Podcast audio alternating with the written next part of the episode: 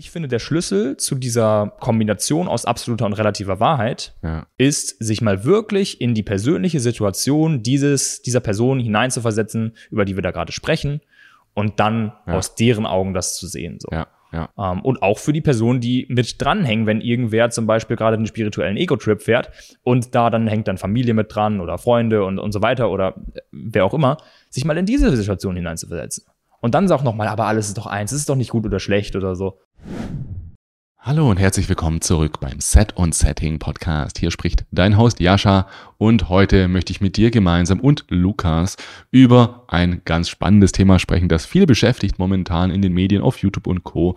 Und zwar geht es da um eine gewisse Bewegung in spirituellen Kreisen. Ich würde sie jetzt einfach mal so grob die Heist Excitement Bewegung nennen. Da geht es so ein bisschen jetzt ganz grobflächig darüber so, dass wir alle das tun sollten, was sich wirklich richtig für uns anfühlt und nicht für andere leben, nicht den Erwartungen von Kultur und Gesellschaft entsprechen müssen und uns selbst dabei vergessen, halte ich für super wichtig. Da werde ich nächste Woche auch einen interessanten Podcast oder übernächst, also der nächste Podcast, eine Solo-Episode mit mir, geht es auch ziemlich viel über dieses Thema. Hm, Ich finde es sehr wichtig, dass wir immer mehr zu uns selbst werden. Und da da jetzt so viel los war in diesem Thema, habe ich mir jetzt jemand hier auf dem Podcast geholt, der sich damit ziemlich gut auskennt, und zwar der Lukas Feken. Ich kenne ihn schon seit knapp drei Jahren. Ich habe ihn bei einem seiner ersten psychedelischen Reisen damals begleitet. Ist echt schon eine ganze Weile her. Und wir sind immer mal wieder so in Kontakt gewesen. Und jetzt gerade sind wir hier in Thailand, ja, auf dieser Insel. Auf dieser Insel, auf der auch sehr viel diese Bewegung eben verkörpert wurde und die sehr viel damit in Verbindung gebracht wurde. Und auch Psychedelika wurden viel in Verbindung gebracht damit. Und es war ein super spannendes Gespräch. Wir haben uns jetzt fast eineinhalb Stunden so komplett frei, ohne irgendwie, dass wir jetzt ganz bestimmte Fragen oder so hätten. Und dennoch mit einem sehr schönen roten Faden entlang gehangelt und mal geschaut, was sind denn so die Psycholo... Psycholo... Reden kann ich jetzt auch nicht mehr. Was sind denn die Psycho... Das würde ich jetzt rausschn ähm, rausschneiden übrigens, Lukas. Ne? Was sind denn die psychologischen Phänomene, die dahinter stehen, wenn Menschen ich sag mal, auf sehr schnelle Weise sehr stark sich verändern. Was könnte dahinter stehen, wenn Menschen Spiritualität sehr stark ausgeprägt in ihr Leben einlassen? Genauso aber auch das Thema Heilung, Persönlichkeitsentwicklung. Also darüber möchten wir, also wir möchten jetzt nicht nur über diese eine Sache äh, sprechen. Also wir reden sowieso nicht über andere Menschen. Das ist, ist einfach auch nicht mein Stil. Jeder soll machen, was er oder sie möchte. Ja, also ich bin der Letzte, der irgendwie verurteilend die Wege von anderen Menschen irgendwie besprechen möchte.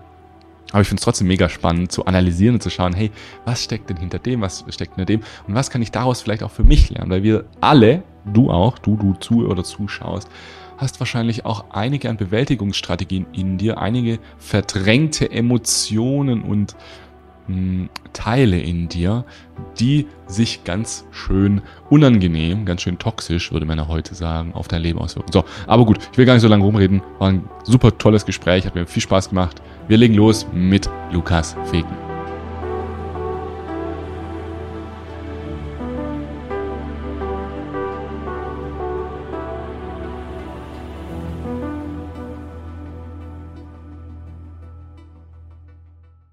Reden wir über dein Lieblingsthema, ganz kurz so Mhm. zumindest, weil ich denke, mh, wie habe ich dir ja gerade schon gesagt, ich finde, du kannst sehr gut Sachverhalte neutral und unemotional, sag ich jetzt einfach mal, ähm, Mhm. analytisch betrachten. Mhm. Und eins deiner Lieblingswerkzeuge ist, ist das Spiral Dynamics. Ich muss Mhm. zugeben, als ich das das erste Mal gesehen habe, dachte ich, oh Mann, was ist das jetzt wieder für ein Humbug? Aber ich denke, es ist sehr sinnvoll. Mhm. mh, Ich denke, es ist ein sinnvolles Konzept. Vielleicht kannst du es kurz Ja, so in ja. zwei, drei Minuten kurz erklären. So. Also genau, bei Spiral Dynamics, ich würde es nicht ähm, unemotional nennen, sondern unaufgeregt. Mhm. Also ähm, ich finde es schon wichtig, auch Emotionen mit reinzuholen, zu berücksichtigen. Und ähm, letztendlich kann man sich natürlich schnell mal denken, so ey, in diesen ganzen Konzepten, dann ist ja hier Human Design und Chakra-System und dann ist da noch hier Chaka Chaka und da ist auch noch dann irgendwie Spiral Dynamics. Aber das ist eigentlich was ganz anderes. Es kommt Ja. überhaupt nicht aus der spirituellen Szene, Ja. es ist überhaupt nicht irgendwie so ein komisch angehauchtes irgendwas, sondern es kommt aus der Entwicklungspsychologie. Das habe ich nämlich am Anfang auch gedacht. So. Das klingt schon so, Mhm. Spiral Dynamics klingt schon so ein bisschen esoterisch. Aber ah, okay. es ist- nee, ist es überhaupt nicht esoterisch. Es ist eigentlich sehr pragmatisch. Hm. Ähm, und genau, es wurde einfach so im letzten Jahrhundert, äh, Jahrtausend, ähm, also in den 1940er Jahren hat man dann angefangen zu forschen und hat dann einfach so 40 Jahre lang daran irgendwie geforscht und dann wurde es so in den 90ern so vorgestellt und das ist einfach von ähm, so einem Psychologen und seinem Team und dann haben das die, äh, die Kollegen und die Schüler von ihm weitergemacht und da ist einfach sehr, sehr viel Forschungsarbeit äh, reingeflossen. Und was es letztendlich bringt, das ist ja mal wichtig zu antworten, was bringt es jetzt dieses Modell? Weil ein Modell hat ja immer einen, einen Nutzen letztendlich und zwar bedeutet es, ähm, oder was, was man daraus äh, bekommt, ist Verständnis für sich selbst, andere Menschen und die Welt. Mhm. Also es ist wirklich so ein Ah, aha-Moment, so in dem du so verstehst, wie andere Menschen ticken, wie die Welt funktioniert. Also ja, nicht im Sinne von halt irgendwie irgendeine esoterische Erklärung, sondern eine, die du wirklich nachvollziehen kannst, die du ja. selber beobachten kannst. Ja. Und es ist so, du fängst danach an, sozusagen die Welt in Farben zu sehen. Also es gibt halt so verschiedene Ebenen des Bewusstseins, das mhm. ist es letztendlich und weshalb das auch so ein bisschen so ähm, schwurbelig klingt, aber ähm, die kannst du halt ganz einfach in der, in der Kindheitsentwicklung nachvollziehen, die kannst du in ähm, den Entwicklungen von Gesellschaften nachvollziehen. Also es ist gleichzeitig historisch mhm. und aber auch individuell in jedem zu beobachten. Mhm. Und ähm, dann kannst du sagen so, hey, ah, okay, dieser Mensch zum Beispiel und Psychedelika sind ja jetzt ähm, besonders eine Erscheinung des, ähm, der, der, des, der grünen Ebene, so wie es auf diesem Modell heißt. Äh, die ist relativ weit oben, diese Ebene, das heißt erstmal schon relativ bewusst. Ähm, und Warum verurteilen jetzt einige Menschen den, äh, den, den Gebrauch, den Konsum von Psychedelika? Weil die zum Beispiel einfach zwei Ebenen darunter sind, in einem blauen, in einer blauen Ebene, wo einfach ähm, solche Sachen vollkommen, mhm. da wird das halt einfach verurteilt. Das heißt, man versteht Verurteilungen zwischen Menschen, man versteht ähm, all diese Dinge, warum sich Menschen nicht verstehen. So. Und du entwickelst dich von den grundlegendsten Überlebensinstinkten, die ein Säugling hat zum Beispiel, oder wo Menschen auch noch vor 100.000 Jahren waren, entwickelst du dich bis in so das, das magische Denken. Da hast du früher so in einem Tribe zusammengelebt und du hattest ja. so deine, deine, deine Stammesmitmenschen. Und so ist es halt auch bei einem Kleinkind. Das denkt erstmal in, es denkt magisch, also wirklich magisches Denken bedeutet halt, oh, okay, wenn ich irgendwie einen Zauberspruch sage, dann passiert irgendwas. Und das ist, das ist gar nicht dieses Logische, das ist eine prärationale Ebene sozusagen. Mhm. Und dann entwickelst du dich weiter, du ähm, Du wirst irgendwann so, wie ein Kind halt in die Trotzphase kommt. Das ist die rote Ebene, das ist die dritte Ebene der, der Spirale und ähm, du fängst an, dich auszuleben, so meine egozentrische äh, Welt und alle anderen müssen hier mal weichen. Und so passiert es auch natürlich in der Welt. Also warum gibt es so viel Kriege und so weiter, wird dadurch sehr gut beantwortet, weil einfach sehr viele Menschen noch auf Rot sind, wo sie einfach sich das nehmen, was sie gerade sich nehmen können. Also mhm. da ist es nicht irgendwie eine ethische Frage oder Ethik gibt es ja halt einfach noch nicht. Und das sind sehr frühe Entwicklungen der menschlichen äh, Psyche. Und dann geht es irgendwann weiter in Blau, das ist die vierte Ebene. Dort ist es dann so, ey, okay, wir lernen jetzt Regeln und Gehorsam und Religionen tauchen auf. Mhm. Das perfekte blaue Beispiel ist so, Gott sendet von oben die zehn Gebote, die sind in Stein gemeißelt und da müssen sich alle dran halten. So. Ja. Das ist so das, was es braucht, um so einen roten irgendwie mal so einzufangen und zu sagen, so, hey, wir brauchen jetzt hier mal ein paar Regeln und ein paar Grundsätze, um eine funktionierende Gesellschaft aufzubauen. Und so haben sich dann irgendwann vor ein paar tausend Jahren die ersten Gesellschaften aufgebaut. Und so lernst du auch als Kind irgendwann ähm, die Grenzen deiner Eltern zu respektieren, Regeln einzuhalten, dir von oben was sagen zu lassen. So, das ist das dann, was auftaucht, diese, diese Denkinhalte. Und es verändert sich wirklich die Psyche, die Zeitwahrnehmung, alles ändert sich.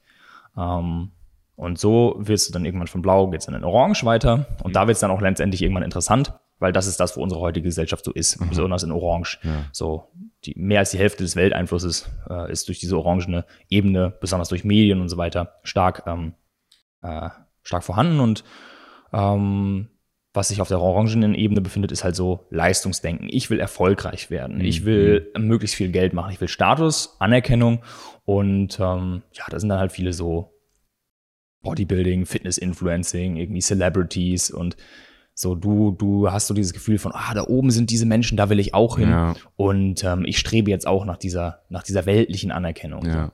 Und da sind wir halt einfach sehr, sehr viel drin. Die Medien, die dir immer wieder suggerieren, du brauchst noch das und das, um glücklich zu sein und so weiter. Ja, da, ja. da, so ist unsere Welt sehr geprägt. Und dann gibt's immer mehr Menschen, die jetzt so diese erste, diese erste Phase des Aufwachens erleben. Also sie wachen dann auf aus dieser Illusion, dass ja nicht alles nur materialistisch geprägt ist, dass ja nicht alles nur ähm, keine Ahnung, irgendwie, wie viel Geld du hast, ist, sondern ist ah, da gibt es noch mehr. Macht. So, genau, es macht nicht glücklich so. Und dann, dann denkst du, oh ja, okay, und jetzt habe ich hier noch diese ganze Spiritualität und dann entdecke ich all diese Dinge, die so über das hinausgehen.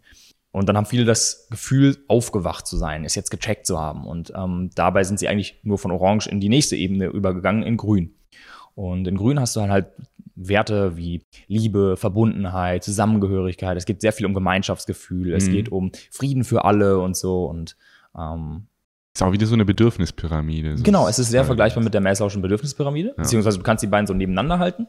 Äh, die Bedürfnisse entwickeln sich ja auch immer weiter auf der, auf der Pyramide letztendlich und ähm, so ist es auf der Spirale auch, nur dass die Spirale einfach deutlich komplexer ist. Es geht nicht um Bedürfnisse, sondern um Werte Ja. und ähm, noch einiges mehr. Genau. Okay, und dann auch im Grün geht's dann aber noch eins weiter, oder? Äh, genau, es geht auch noch zwei, drei weiter. Also- Also, ähm, wir sind da jetzt noch nicht so erleuchtet oder kannst, so. kannst du die mal ganz kurz noch? Genau. Also nach Grün geht's halt noch weiter in Gelb und Türkis. Also sind eigentlich die zwei Ebenen, die es dann noch so gibt. Man kann jetzt über Koralle spekulieren, das ist dann so die, so die krasseste irgendwas, aber das ist eigentlich ziemlich Oh, Da will unnötig. ich auch mal. nee, genau. Also nach Grün kommt halt Gelb. Ähm, da sind dann zum Beispiel Menschen wie äh, die Erforscher der Quantenmechanik oder die äh, von Chaostheorie und allen möglichen oder Psychoanalytiker, so Menschen, die sehr komplex denken. Und ähm, ja auch diese Phase des Aufgewachtsein Gefühls hinter sich gelassen haben und dann so merken so, ah ja, okay, eigentlich war das jetzt nur eine weitere Ebene des Bewusstseins. Jeder hat seine eigene Perspektive auf die Welt. Ich habe meine. Ähm, ich kann mich bemühen, Objektivität zu wahren, indem ich mir bewusst werde, das ist meine Perspektive und die ist nicht besser oder schlechter als andere. Ich habe so voll Verständnis und verurteile nicht mehr. Und das ist dann so das. Äh, nee, auch nicht. Also nicht, nee, nee, das bedeutet nicht, dass du keine harten Grenzen auch mehr setzen kannst. Das bedeutet einfach, das zu tun, was gerade angemessen ist. Mhm. Ähm, genau, und dann geht's noch weiter nach, nach Gelb in Türkis. Das sind dann so diese krassen Gurus zum Beispiel. Aber da, da kann man ein bisschen spekulieren so. Ähm, das ist dann nicht mehr so ganz safe und nicht mehr so ganz vom Modell abgebildet. Aber letztendlich, was das Ziel sozusagen ist, also auch wenn es nicht das Ziel ist, dass du auf die möglichst höchste Ebene kommen musst, weil jede Ebene ist genau da angemessen, wo sie halt gerade ist. Du bist auch in verschiedenen auf einmal, denke ich. Du bist ja auch in verschiedenen Ebenen. Genau, genau. Du kannst halt einfach immer das, also wenn du dich auf Gelb entwickelt hast, dann hast du und, und du das gesund gemacht hast und alle Ebenen so integriert hast, das ist das, das Ziel, das löst nicht einander ab, sondern es baut aufeinander auf. Wie so eine Matroschka-Puppe, die du so Ja. auseinanderziehen kannst so Ja, und dann ja, ist da immer wieder eine kleinere Puppe drin. So. Und du kannst immer eine größere draufsetzen, sozusagen, wenn du dich weiterentwickelst. Du hast auch immer noch diese roten Anteile auch in Genau, du kannst halt zum Beispiel, wenn es nötig ist, wenn dich irgendwie angreift, kannst du genauso auf Rot gehen und mit dem auf Rot halt so fighten zum Beispiel. Mhm. Und ähm, ja, manche Menschen zum Beispiel im Kampfsport lassen auch ganz gezielt ihr Rot raus oder dann in einem anderen Bereich äh, im Unternehmen machen sie dann voll orange und dann, dann, also das kannst du schon irgendwie steuern, wenn du dann weit genug dich entwickelt hast und vielleicht auch das Mhm. Bewusstsein darüber hast. Genau. Ähm, Dankeschön für die Erleuchtung jetzt über dieses Konzept. Ich denke, das können wir jetzt auch in diesem Gespräch immer mal wieder anwenden. Genau. Und wir wollen ja heute über Psychedelika sprechen, aber auch um diese Bewegung, die gerade so ein bisschen in unserem, in unserer Blase passiert ist. Habe ich jetzt wahrscheinlich im Intro von diesem Podcast auch schon kurz angesprochen, deswegen müssen wir gar nicht so tief drauf eingehen. Und ich bin ja so ein Typ, ich habe irgendwann so entschieden für mich, ich habe so erkannt, verurteilen, es bringt nichts. Mhm. Es bringt weder der anderen Person was, noch mir was. Es bringt einfach nichts. Verurteilen macht die Welt nicht besser. Grenzen zu setzen und einzuhalten, das macht die Welt besser. Und ich denke, da ist bei mir dann auch entstanden, dass ich sehr ungern über andere Menschen spreche, öffentlich vor allem. Ja. Ja. Ich will mich eigentlich, ich will nicht über andere Leute reden. Ich finde es überhaupt nicht fair, weil wer bin ich schon, um mir rauszunehmen, dass meine Meinung so wichtig ist, um sie jetzt gerade im Verbundenheit mit anderen Menschen oder Gruppierungen, die dann mit der Öffentlichkeit zu teilen. Und da würde ich mal, mich interessieren, wie du das siehst, weil äh, gerade natürlich in unserer spirituellen Welt auch hier so ein bisschen ist dieses, ja, bedingungslose Liebe. Ich liebe jeden Menschen, ich nehme jeden Menschen so an, wie er ist. Mhm. Also warum sollte ich überhaupt noch? Das ist ja dann auch, da sieht man auch schon diesen, die, diesen Fehler darin. Dann kann ja ich, brauche ich ja überhaupt, dann leben und leben lassen ist vielleicht Kann auch ja jeder machen, was er will, Ja, genau, so, ne? leben und leben lassen, solange es mich nicht beeinflusst. Aber ab wann beeinflusst mich? Wenn mich Ja. etwas nervt, ist es schon beeinflusst? Ja, wie Voll. siehst du das? Voll. Also da fallen mir jetzt tausend Gedanken so ein. Mm, Ich glaube, wir sehen das recht ähnlich. Ich würde es mal auf meine Weise ausführen. Ähm, ich tue es auch sehr ungern, über andere Menschen zu sprechen. Ich habe mir das auch abgewöhnt. Ähm, besonders dieses Verurteilung. Ich finde aber, man kann, und dafür ist es jetzt, äh, dafür hast du, ähm, weil ich es jetzt immer wieder aufgreifen werde, deswegen war es gut, dass du am Anfang einmal gesagt hast, dass ich das Modell äh, erkläre, weil jetzt, wenn man so grobe Vorstellung davon hat, dass es eben diese verschiedenen Ebenen des Bewusstseins gibt, dass es ähm, auch nicht die volle Lösung ist, dann in Grün angekommen zu sein mit all der bedingungslosen Liebe und wir lieben uns doch alle und so, Ja. ist es halt ähm, wichtig, zwischen verschiedenen Dingen zu unterscheiden, zwischen verschiedenen Ebenen, ähm, nicht unbedingt zwischen Spiral, von, von Spiral Dynamics, sondern verschiedene ähm, Realitäten vielleicht. Ähm, Und zwar kann ich ja gleichzeitig einen Menschen bedingungslos lieben und im gleichen Zug sagen, hey, aber was du gerade tust, also diesen Unterschied zu machen zwischen sein und tun, hey, wer du als Person bist, so wie jeder andere Mensch, kann ich dich bedingungslos lieben, so wie ich alles, das kann ich ja, wenn ich dazu einen Zugang aufbaue und das trainiere oder mich da in diese Arbeit begebe, so, Ich finde es ein bisschen anmaßend zu sagen, so, ja, ich schaffe es schon, jeden Menschen bedingungslos zu lieben. Ich, ich glaube nicht, dass es irgendwer schafft. Aber grundsätzlich wäre das möglich. Und ich glaube, das ist ja auch das, was, was Gott so ausmacht, unter Ja. anderem so. Also bedingungslos alles zu lieben. So. Genau. Und ähm, aber angenommen, das hätten wir jetzt mal so. Ja. Angenommen, wir könnten jetzt jeden Menschen und alles um uns herum bedingungslos lieben. Dann bedeutet es aber ja nicht, dass wir nicht gleichzeitig noch sagen können, ey, aber das, was du gerade an Verhalten an den Tag legst, das äh, respektiere ich nicht. Ähm, da habe ich mit, mit Misha auch schon mal drüber gesprochen gehabt und er finde ich, äh, deswegen gehen Credits raus für, für Misha an diesen, an diesen Satz so, ich kann ihn, also das, was, äh, wer du bist, ich liebe dich, aber ich respektiere dein Verhalten nicht. Und dieses Respektieren, das ist halt, ich finde, Respekt ist auf so einer Ebene des Verhaltens einfach. Ähm, das kann man jetzt auch auslegen, wie man will. Man kann dann äh, auch sagen, ja, aber Respekt ist doch auch bedingungslos, wegen Menschenwürde oder was auch immer. Der Punkt ist aber, Ja. ich würde das jetzt nicht zu sehr einfach diskutieren, sondern, Ja. sondern, sondern der Punkt, den ich rüberbringen will, ist, ähm, zwischen Sein und Handeln zu unterscheiden und einfach sagen, hey, aber dieses Verhalten, das dient gerade der Welt nicht Mhm. Ja. oder das passt nicht mit meinen Werten überein. Ich stehe für meine Werte ein, ich habe die mir definiert, ich habe mich damit beschäftigt. Ich sage, hey, diese Werte sind wertvoll für mich und die möchte ich in die Welt tragen und wenn du gegen diese Werte verstößt, dann muss ich dich ja nicht dafür verurteilen, aber ich kann einfach sagen, hey, das respektiere ich einfach nicht. Hier ist meine Grenze. Dieses gesunde Grenzen setzen. Das ist zum Beispiel so eine Lektion aus Rot. Ja, und auch dieses Disclaimern, das habe ich Mhm. jetzt gerade so ein bisschen rausgehört, was du gesagt hast. Mhm. Ich disclaimer, bevor ich sage, ich respektiere dich nicht, disclaimer ich, dass ich dich doch liebe. Mhm.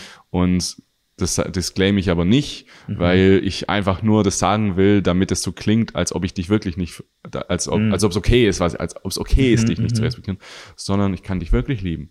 Und es erinnert mich auch gut an, wie ich und äh, meine Frau und ich, Isabel und ich, oft miteinander sprechen. Wenn wir in irgendeine intensivere ähm, in einen Konflikt kommen, dann sage ich ihr auch, guck mal, ich, ich, es ändert nichts an unserer Beziehung, es ändert nichts, wie ich zu dir fühle.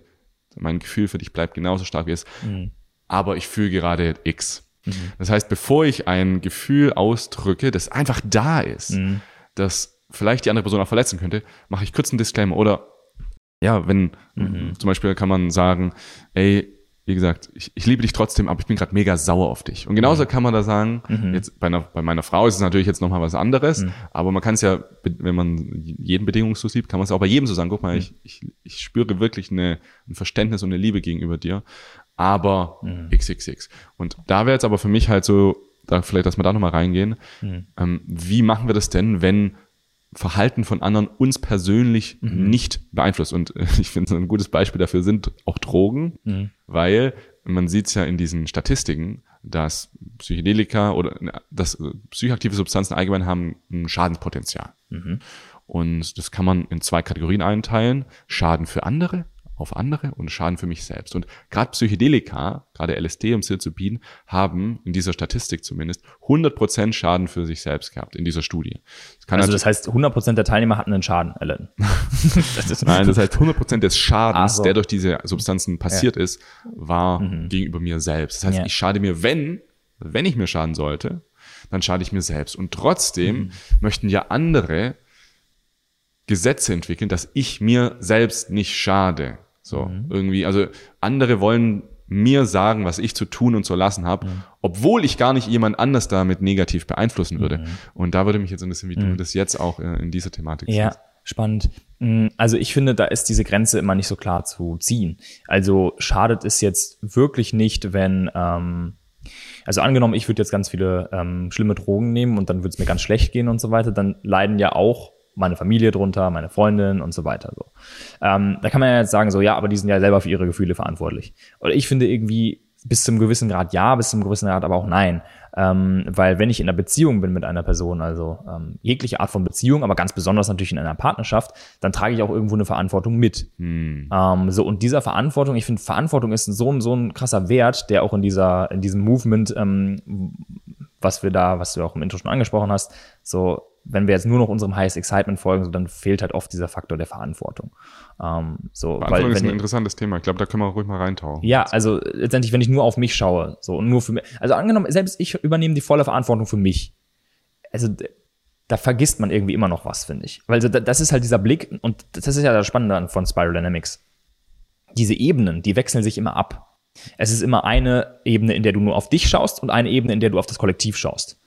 Und grün ist eigentlich eine kollektive Ebene. Das heißt, eigentlich schaust du auf diese Gemeinschaft. Was halt dir wertvoll ist, ist diese Gemeinschaft und hey, wir alle Menschen, wir können uns doch lieben und so weiter. Aber In Grün passiert was Komisches. Und zwar wirst du, besonders in dieser spirituellen grünen Szene, ähm, auf eine strange Art und Weise wieder sehr selbstbezogen. Ja. Ähm, indem du so dich mit deiner eigenen Heilung und deinen Emotionen und so weiter, du nimmst es so wichtig, dass sich das alles nur noch darum dreht. So, das heißt, du bist so in deinem, in deinem, du verlierst irgendwo so den Kontakt zu der Realität, in Anführungszeichen. Also wie die Welt wirklich ist im Kollektiv, im, im gesamten Vielleicht, weil Betracht. du idealistischer wirst und Genau, vielleicht du auch, wirst idealistischer. ähm, mhm. wenn du dich, du wirst verbundener mit dir selbst Mhm. und erkennst, also du erkennst dann auch, wie oft du, vielleicht in deinem früheren Leben, wie oft du für andere gehandelt hast, wie oft du was für andere gemacht hast, Mhm. damit andere glücklich sind oder um anderen zu gefallen. Ne? In dieser Ebene davor war das, das ja mit Anerkennung Mhm. In vor allem. Orange, ja, und dann genau. auf einmal merkst du, das ist ja scheiße und entwickelst genau das Gegenteil. Eh, in mir ist schon meine ganze Wahrheit. Wenn ich einfach auf meine inneren Impulse höre, ungeachtet von außen, auf meine höchste Begeisterung, Mhm. dann ist alles gut. Mhm. Also wäre jetzt eigentlich auch hier so die Frage, hm, ist das vielleicht nicht auch ein Extrem? Ja. So immer nur, Mhm. immer nur das zu tun, was wirklich in uns auftaucht. Mhm. Aber bevor wir da reingehen, nochmal das mit der Verantwortung. Ich fand das ganz interessant, weil da gibt's auch den Spruch, den sage ich auch manchmal. Mhm. Wenn jeder sich selbst hilft, dann ist allen geholfen. Ja. Und das habe ich auch, ja, vor so fünf bis acht Jahren habe ich ganz stark diese, diesen Glauben entwickelt, weil ich gemerkt habe, zum Beispiel Nachrichten schauen. Mhm. Es ist kulturell so gefordert fast schon, dass du weißt, was irgendwie in der Mhm. Welt passiert. Ja, du musst ja wissen, was passiert. Du musst ja, du musst man ja schon wissen irgendwie. Mhm. Und dann auch so diese Sensationsgeilheit, die da auch entstehen kann, dass man denkt, es ist wirklich wichtig für mein Überleben, dass ich weiß, was um mich herum passiert. Mhm. Und ich weiß nicht, da hatte ich einen so einen Moment, da war ich irgendwo in der Natur. Auf, auf 2CB, da habe ich 2CB genommen. Und dann war da so eine Wiese und ich guck so, die, die war so eine richtige natürliche Wiese. Du hast so richtig gemerkt, die ist einfach schon immer so natürlich hier und steht hier so. Da habe ich so richtig gemerkt, wenn du auf dieser Wiese stehst, seit 100 Jahren, also es ist jetzt nur ähm, theoretisch, praktisch ist es vielleicht gar nicht so, dann hast du einfach nichts mitbekommen von allem auf dieser Welt. Du hast keinen Krieg mitbekommen, Mhm. du hast nicht mitbekommen, wie sich neue Länder formen, du hast keine Pandemie mitgekriegt, keine Naturkatastrophen. Du stehst einfach hier auf dieser scheiß Wiese und alles ist wie vor 100 Jahren. Mhm. Und da habe ich dann so richtig realisiert, ist es es wert überhaupt für mich zu wissen, was außerhalb dieser Wiese passiert? Mhm. Oder ist das dann auch wieder, mh, dass ich einen Teil von mir wieder wegdrücke, der sagt, sich um andere auch zu sorgen, zu wissen, Mhm. wie es Mhm. anderen geht. Ja. Ja, äh, da fallen mir auch wieder ganz viele Sachen zu ein. Also erstmal würde ich sagen, das ist eine Ausprägung von Ignoranz. Mhm. Aber das muss nicht schlecht sein. Also ähm, Selektive Ignoranz. ja, also das ist halt eh so ein spannendes Thema. ähm, so wie viel Ignoranz ist gesund? Ja. Weil ich würde sagen, also im anderen Extrem, wenn du gar keine Ignoranz hast, dann beschäftigst du dich mit allem Leid auf der Welt und allem so und so, dann äh, schaust du dir alle Nachrichten an und das bringt einfach keinem was. Mhm. Ähm, auf der anderen Seite, wenn du dich gegen, gegen alles abschottest und einfach nur noch dein eigenes Ding machst, dann das ist halt, würde ich sagen, das andere Extrem. Ähm, ich würde hier stark differenzieren zwischen ähm, diesem Style von äh, ja, Nachrichten schauen, man muss ja wissen, was passiert, aber man macht eigentlich nichts. So. Wenn, wenn aus diesem sich informieren, hä, Mhm. wenn daraus keine Handlung entsteht, die irgendwas besser macht, dann kann man es auch lassen. Das ist ja so meine These. Ähm, Ja, irgendwas muss es bewegen. Genau, es muss irgendwas verändern. Wenn es nichts verändert, dann kann ich es auch lassen. Das ist wie in einer mathematischen Gleichung. Und ich bin eigentlich nicht so mathematisch veranlagt, aber das, glaube ich, äh, musst du mich korrigieren, wenn ich, wenn ich falsch liege, weil du hast ja so einen Hintergrund da in der Informatik. Ähm, wenn ich jetzt eine Gleichung habe, so, und, also jetzt mal übertragen gesprochen, es verändert sich nichts auf beiden Seiten der Gleichung. Also hier kommt der Input rein, Ja. so, und auf der anderen Seite kommt aber nichts anderes dadurch raus. Und das sind einfach zwei so Zahlen, dann kann ich die auch rausstreichen. Verstehe, ja. Ja? Ja. So, und wenn ich die rausstreiche, dann, dann kann ich auch einfach dieses Nachrichtenschauen sein lassen. Weißt du? ja. Aber, ähm, und, und da würde ich jetzt sagen, du weißt so, es halt vorher nicht, ob es was verändert oder nicht. Ich glaube, das ist so das Aha, Ding. Du, du, okay. du hast ja keine, das ist ja eine Unsicherheit, dass wenn du jetzt nicht Nachrichten schaust, dass du Mhm. dann etwas verpasst, was dein Leben tatsächlich verändern oder verbessern könnte. Das ist ja dieses, Mhm. Ja, das ist halt so diese Angst dahinter, Ja. ne? Aber die ist bisher noch nie eingetreten in meinem Leben. Und auch bei keinem anderen, den ich kenne. Also wer wird durch Nachrichtenschauen zu einem besseren Menschen? Wer verbessert die Welt durch Nachrichtenschauen? aber ich kenne schon so dieses Gefühl, dass du irgendwas liest, Mhm. was jetzt zum Beispiel auch im nahen Umfeld passiert. Ich sage jetzt mal hier, wir sind hier gerade auf dieser Insel hier und wir kriegen jetzt mit, morgen wird's Wasser abgestellt oder so. Und dann kriege ich das so mit, das ist jetzt ein random Beispiel, aber und dann denke ich so, oh gut, dass ich das jetzt gesehen habe, sonst wäre ich ja morgen überrascht worden Mhm. davon. Und so, Ja, so warst du halt einen Tag vorher überrascht. So. Ja, aber weißt Also, du, wie ich meine? ja, ja, ich weiß schon, was du Manchmal bringt's schon was. Ja, ja, ja. Und ich glaube, das hält dich dann bei Laune. Manchmal bringt's ja was. Mhm. Und Also es ich- löst auch ja. Emotionen aus. Es ist auch irgendwie so, oh, Mhm. Also ich habe das Gefühl, die wirklich wichtigen Dinge, die bekommst du eh mit. Ja. Also, und es ist auch nicht so, dass zum Beispiel ich schaue auch keine Nachrichten, aber ich bekomme auch schon Sachen mit so.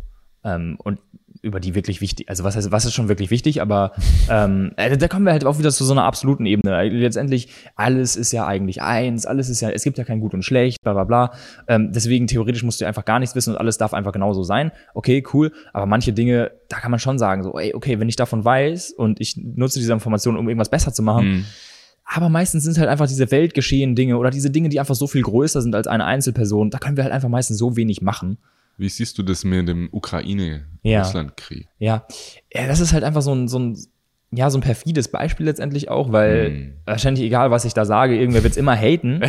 ähm, Ich, kann- ich kann ja mal anfangen. ja, mach du mal. Ja. Also ich habe mich, ich habe das ja mitbekommen. Irgendwie hat, kriegt man es ja schon mit. Mhm. Brave for Ukraine or something. Das war letztes Jahr, als wir hier waren. Und da habe ich das dann so irgendwie so mitgekriegt, da ist irgendwie was. Dann Mhm. habe ich aber wirklich, ich habe mich mit Absicht immer, wenn ich gesehen habe, da ist irgendwas, habe ich mich, habe ich es ignoriert. Mhm. Und ich glaube, es hat dann einige Wochen gedauert, bis ich überhaupt wirklich mitbekriegt habe, ah, da ist Krieg. Mhm. Und dann war immer noch so dieser, so der nächste Gedanke war, ja, aber ist ja nicht so richtig dann. Das ist ja wahrscheinlich so ein bisschen, so irgendwie so, heißt es so, nicht so ganz ernst. Mhm. Und dann erst so drei Monate später, nachdem es angefangen hat, habe ich gesagt, okay, komm, ich schaue mir jetzt mal so kurz einen kleinen Artikel an. Habe ich mir den durchgelesen und dann wusste ich, was da jetzt ist. Und seitdem habe ich aber mich wieder nicht informiert. Also ich bin da komplett, Mhm. ich weiß, dass da ungefähr, dass da halt eine Auseinandersetzung gibt. Mhm. Und ich weiß, dass das die Weltwirtschaft beeinflusst hat. Und mehr weiß ich nicht. Und jetzt bin ich mal gespannt, ob, ist das Mhm. Ja. hateable? Denkst du, das ist hateable? Ich denke schon. Also ich denke, alles, was wir sagen, was irgendwie eine Position ist, ist hateable. ähm, Oh nein. Jetzt mögen mich die Leute nicht.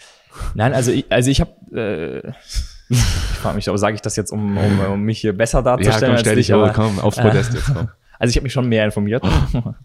Nein, es ist tatsächlich so, dass ich, also wie gesagt, ich gucke keine Nachrichten, aber so ein bisschen was, also ich habe ganz bewusst auch zum Beispiel auf Instagram, ähm, weil das ist so mein Main-Medium eigentlich, ähm, da habe ich ganz bewusst so ein paar Seiten abonniert, so aus dem, aus dem deutschen Mainstream, würde ich jetzt mal Ah, sagen. So, so ZDF-Info Ah, und krass. Extra 3 und so. Und äh, teilweise witzige, teilweise informative Sachen so.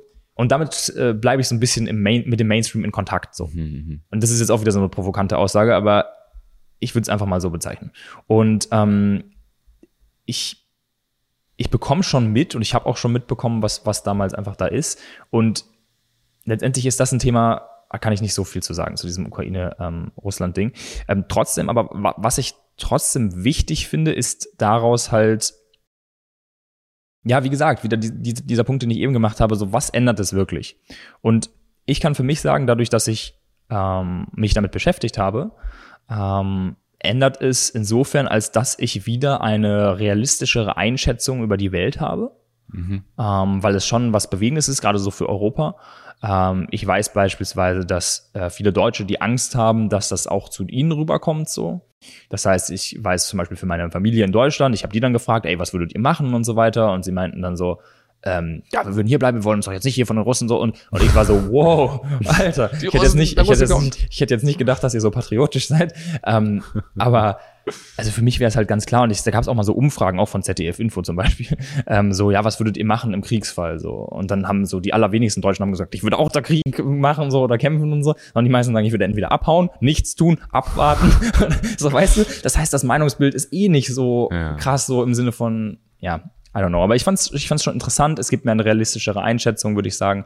Und es beeinflusst ja schon vieles auf der Welt. So, das heißt, ich weiß dann den Grund dahinter. Und ich find's immer spannend Ja. zu wissen, was, was geht halt ab. So, was ist Ja. der Grund für etwas. Ja. ja. Ja, und da spielt, Aber ich würde dich jetzt nicht haten, weil du dich damit nicht informiert hast. So. ja, Also, ich stehe auch dazu. ja. Also zu nur 95 Prozent auf Mhm. jeden Fall stehe ich voll dazu, dass ich glaube, dass ein großer Faktor für mein Leben, Mhm. für mein Lebensgefühl und mein Lebensgefühl behaupte ich, also für mich äh, fühlt sich sehr gut an, Mhm.